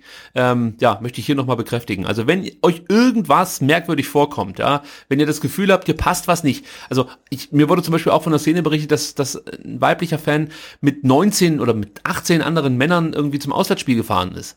Das kann natürlich super funktionieren. Ich möchte jetzt nicht sagen, dass das nicht funktionieren kann. Aber wenn ihr so eine Situation seht, fragt halt kurz mal nach. Also da wird euch auch wahrscheinlich keiner böse sein, aber jede Situation, die euch erstmal merkwürdig vorkommt, ist es wert, dass man kurz nachfragt, weil ähm, ja, ähm, das war das, was ich von den betroffenen Frauen gehört habe. Äh, ja, wäre halt gut gewesen, wenn mal jemand irgendwie was gesagt hätte. Es ist halt einfach, einfach nur ekelerregend. Ich, ich, ich werde da auch nicht locker lassen bei dem Thema, kann ich jetzt schon versprechen. Als Vater einer Tochter ist mir das nämlich sehr wichtig, dass Frauen nicht nur im Stadion, aber natürlich vor allem dann, weil wir hier über den VfB reden, im Stadion äh, mit Respekt behandelt werden. Ja, also das Thema wird hier weiter auf dem Schirm bleiben. So, dann ja, auf jeden Fall. Ja. Ähm, versuche ich jetzt hier einfach wieder auf die genau. Jugendmannschaften überzuleiten. Smooth Überleitung zu U21 und zu U19 fällt, fällt schwer, aber du bekommst das irgendwie hin. Ja, indem ich einfach sage, zu U21 gibt es nichts Neues. Es gibt auch weiterhin keinen Trainer. Aber, Sebastian, diese Woche wird was passieren.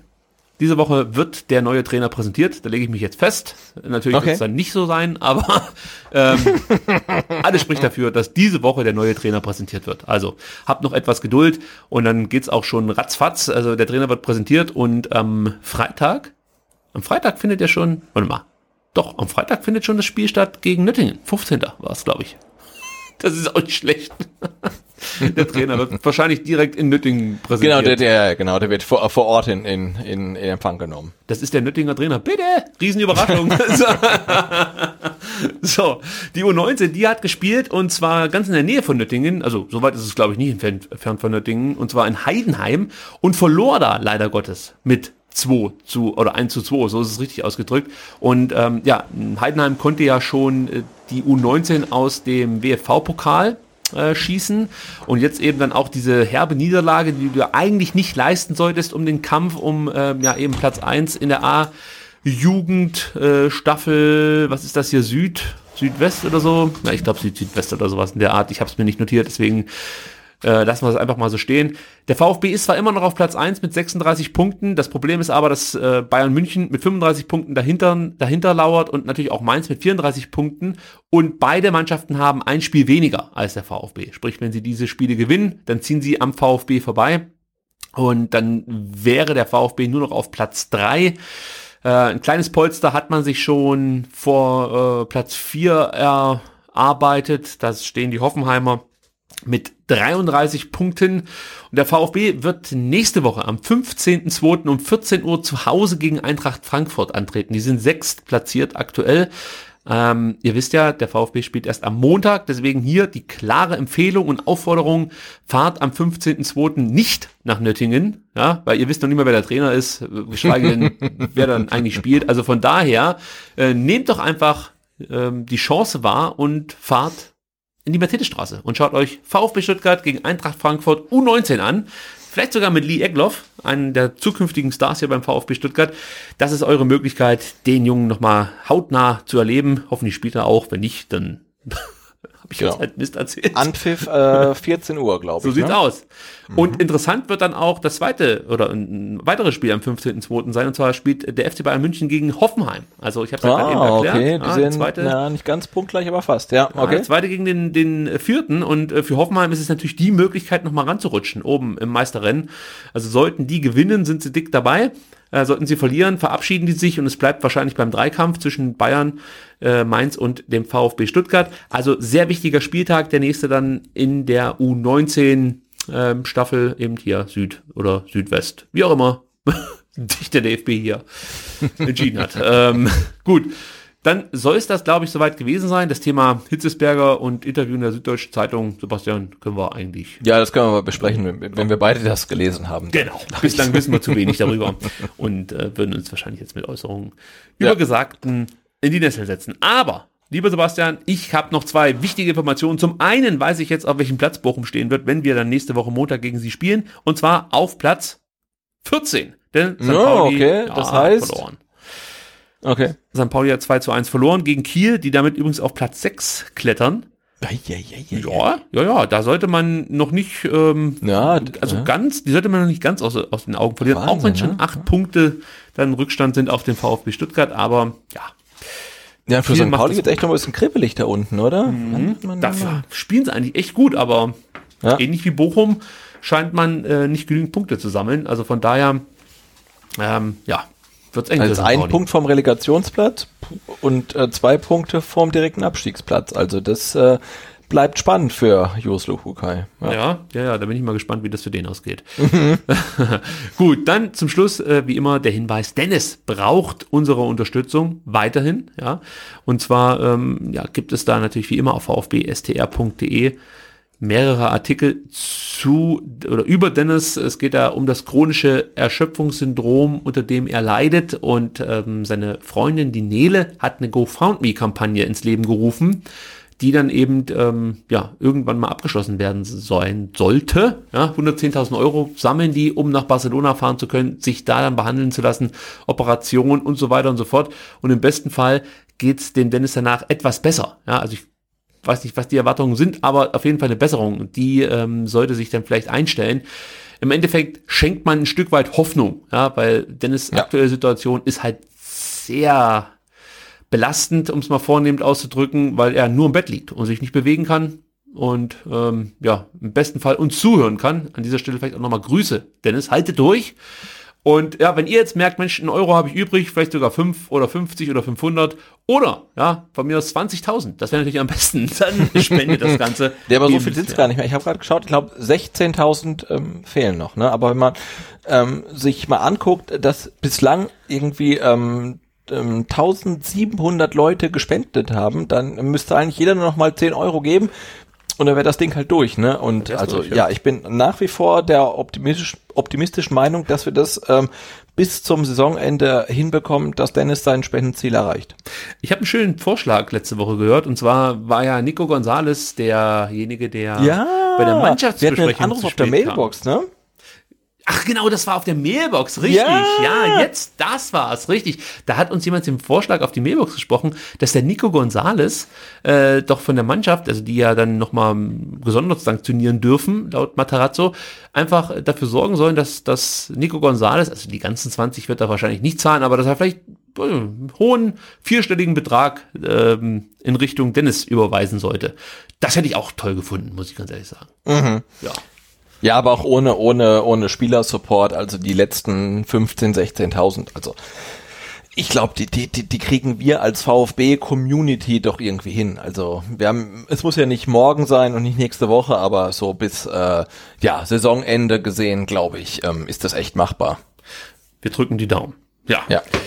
Sebastian, ich bedanke mich bei dir. Du hast dich trotz äh, Erkältung hier durchgequält. Ich hoffe, es war nicht allzu. Nein, es wurde ehrlicherweise immer besser. So Ja, mit ähm, zunehmender Zeit. Ich, wahrscheinlich werde ich es morgen früh bereuen, aber nee, war äh, absolut okay. Du, dann machen wir noch ein bisschen. Ich habe die komplette Analyse für Leverkusen noch hier, die habe ich einfach nur abgekürzt. Nein, Spaß beiseite. Wenn Ja, genau, jetzt kannst du deine, deine, deine, deine, ähm, deine Hidden Scenes quasi noch rausholen. Ja. Nee, also ich, ich bin für heute völlig, völlig zufrieden. Wenn ihr dem Sebastian noch gute Besserung wünschen wollt, könnt ihr das auf Twitter tun. Unter @butze mit 2Z ist er dort erreichbar. Und ich kann euch weiterhin versprechen, wie ich es die letzten Wochen auch schon getan habe, also fast, nee, nicht fast. Eigentlich ist jeden Tag, ähm, jeder, an jedem Tag ist irgendwie ein Treffer dabei bei deinen Tweets. Also heute war auch Ich twitter halt einfach gerne. Ja, ist einfach, ist einfach dein Ding. Also Ja, ist ja heute mein Ding, ja? mit dem ähm, A6-Tweet, da muss ich auch wieder lachen. Aber ich möchte nicht zu viel verraten, damit die Leute auf dein Profil klicken und Oh folgen. Ja, natürlich muss man natürlich einen Anreiz bieten. Gut. Genau. So ein Quatsch, aber egal. Wir sind jetzt auch schon durch. Und von daher äh, entlassen wir euch und uns selber jetzt wieder zurück ähm, ins wahre Leben und äh, hören uns dann, puh, müssen wir mal gucken. Nächste Woche Montag geht's ja nicht. Da Ach scheiße, ja, da ist ja der Spieltag, ne? Ähm, ja, also ich glaube, ich habe Dienstag nichts vor. Ich weiß nicht, wie es bei dir ist, aber ähm, Am liebsten würde ich Mittwoch senden, aber da habe ich Friseurtermin, den kann ich unmöglich absagen. Das- Dienstag habe ich aber das Spiel noch nicht analysiert. Ah, Jetzt ist natürlich ein Zwiespalt, in dem ich. Ah, gut, ja, ich werde mir Gedanken kannst machen. nicht deinen Friseurtermin auf Dienstag legen. Unmöglich. ich guck mal, da muss ich ja das Spiel gucken für Mittwoch. Ich guck mal, wie ich es mache. Irgendwie kriegt man schon hin. Wir ähm, werden euch rechtzeitig informieren. So, Genau, also definitiv nicht nächste Woche Montag, ähm, aber dann alles andere ist ähm, noch in der Schwebe. Irgendwann gibt's eine neue Folge, das können wir, Genau. euch, können wir euch jetzt schon versprechen. Und bis dahin ähm, wünschen wir euch noch eine angeschirme, an, oh. Bis dann, tschüss. Thank you.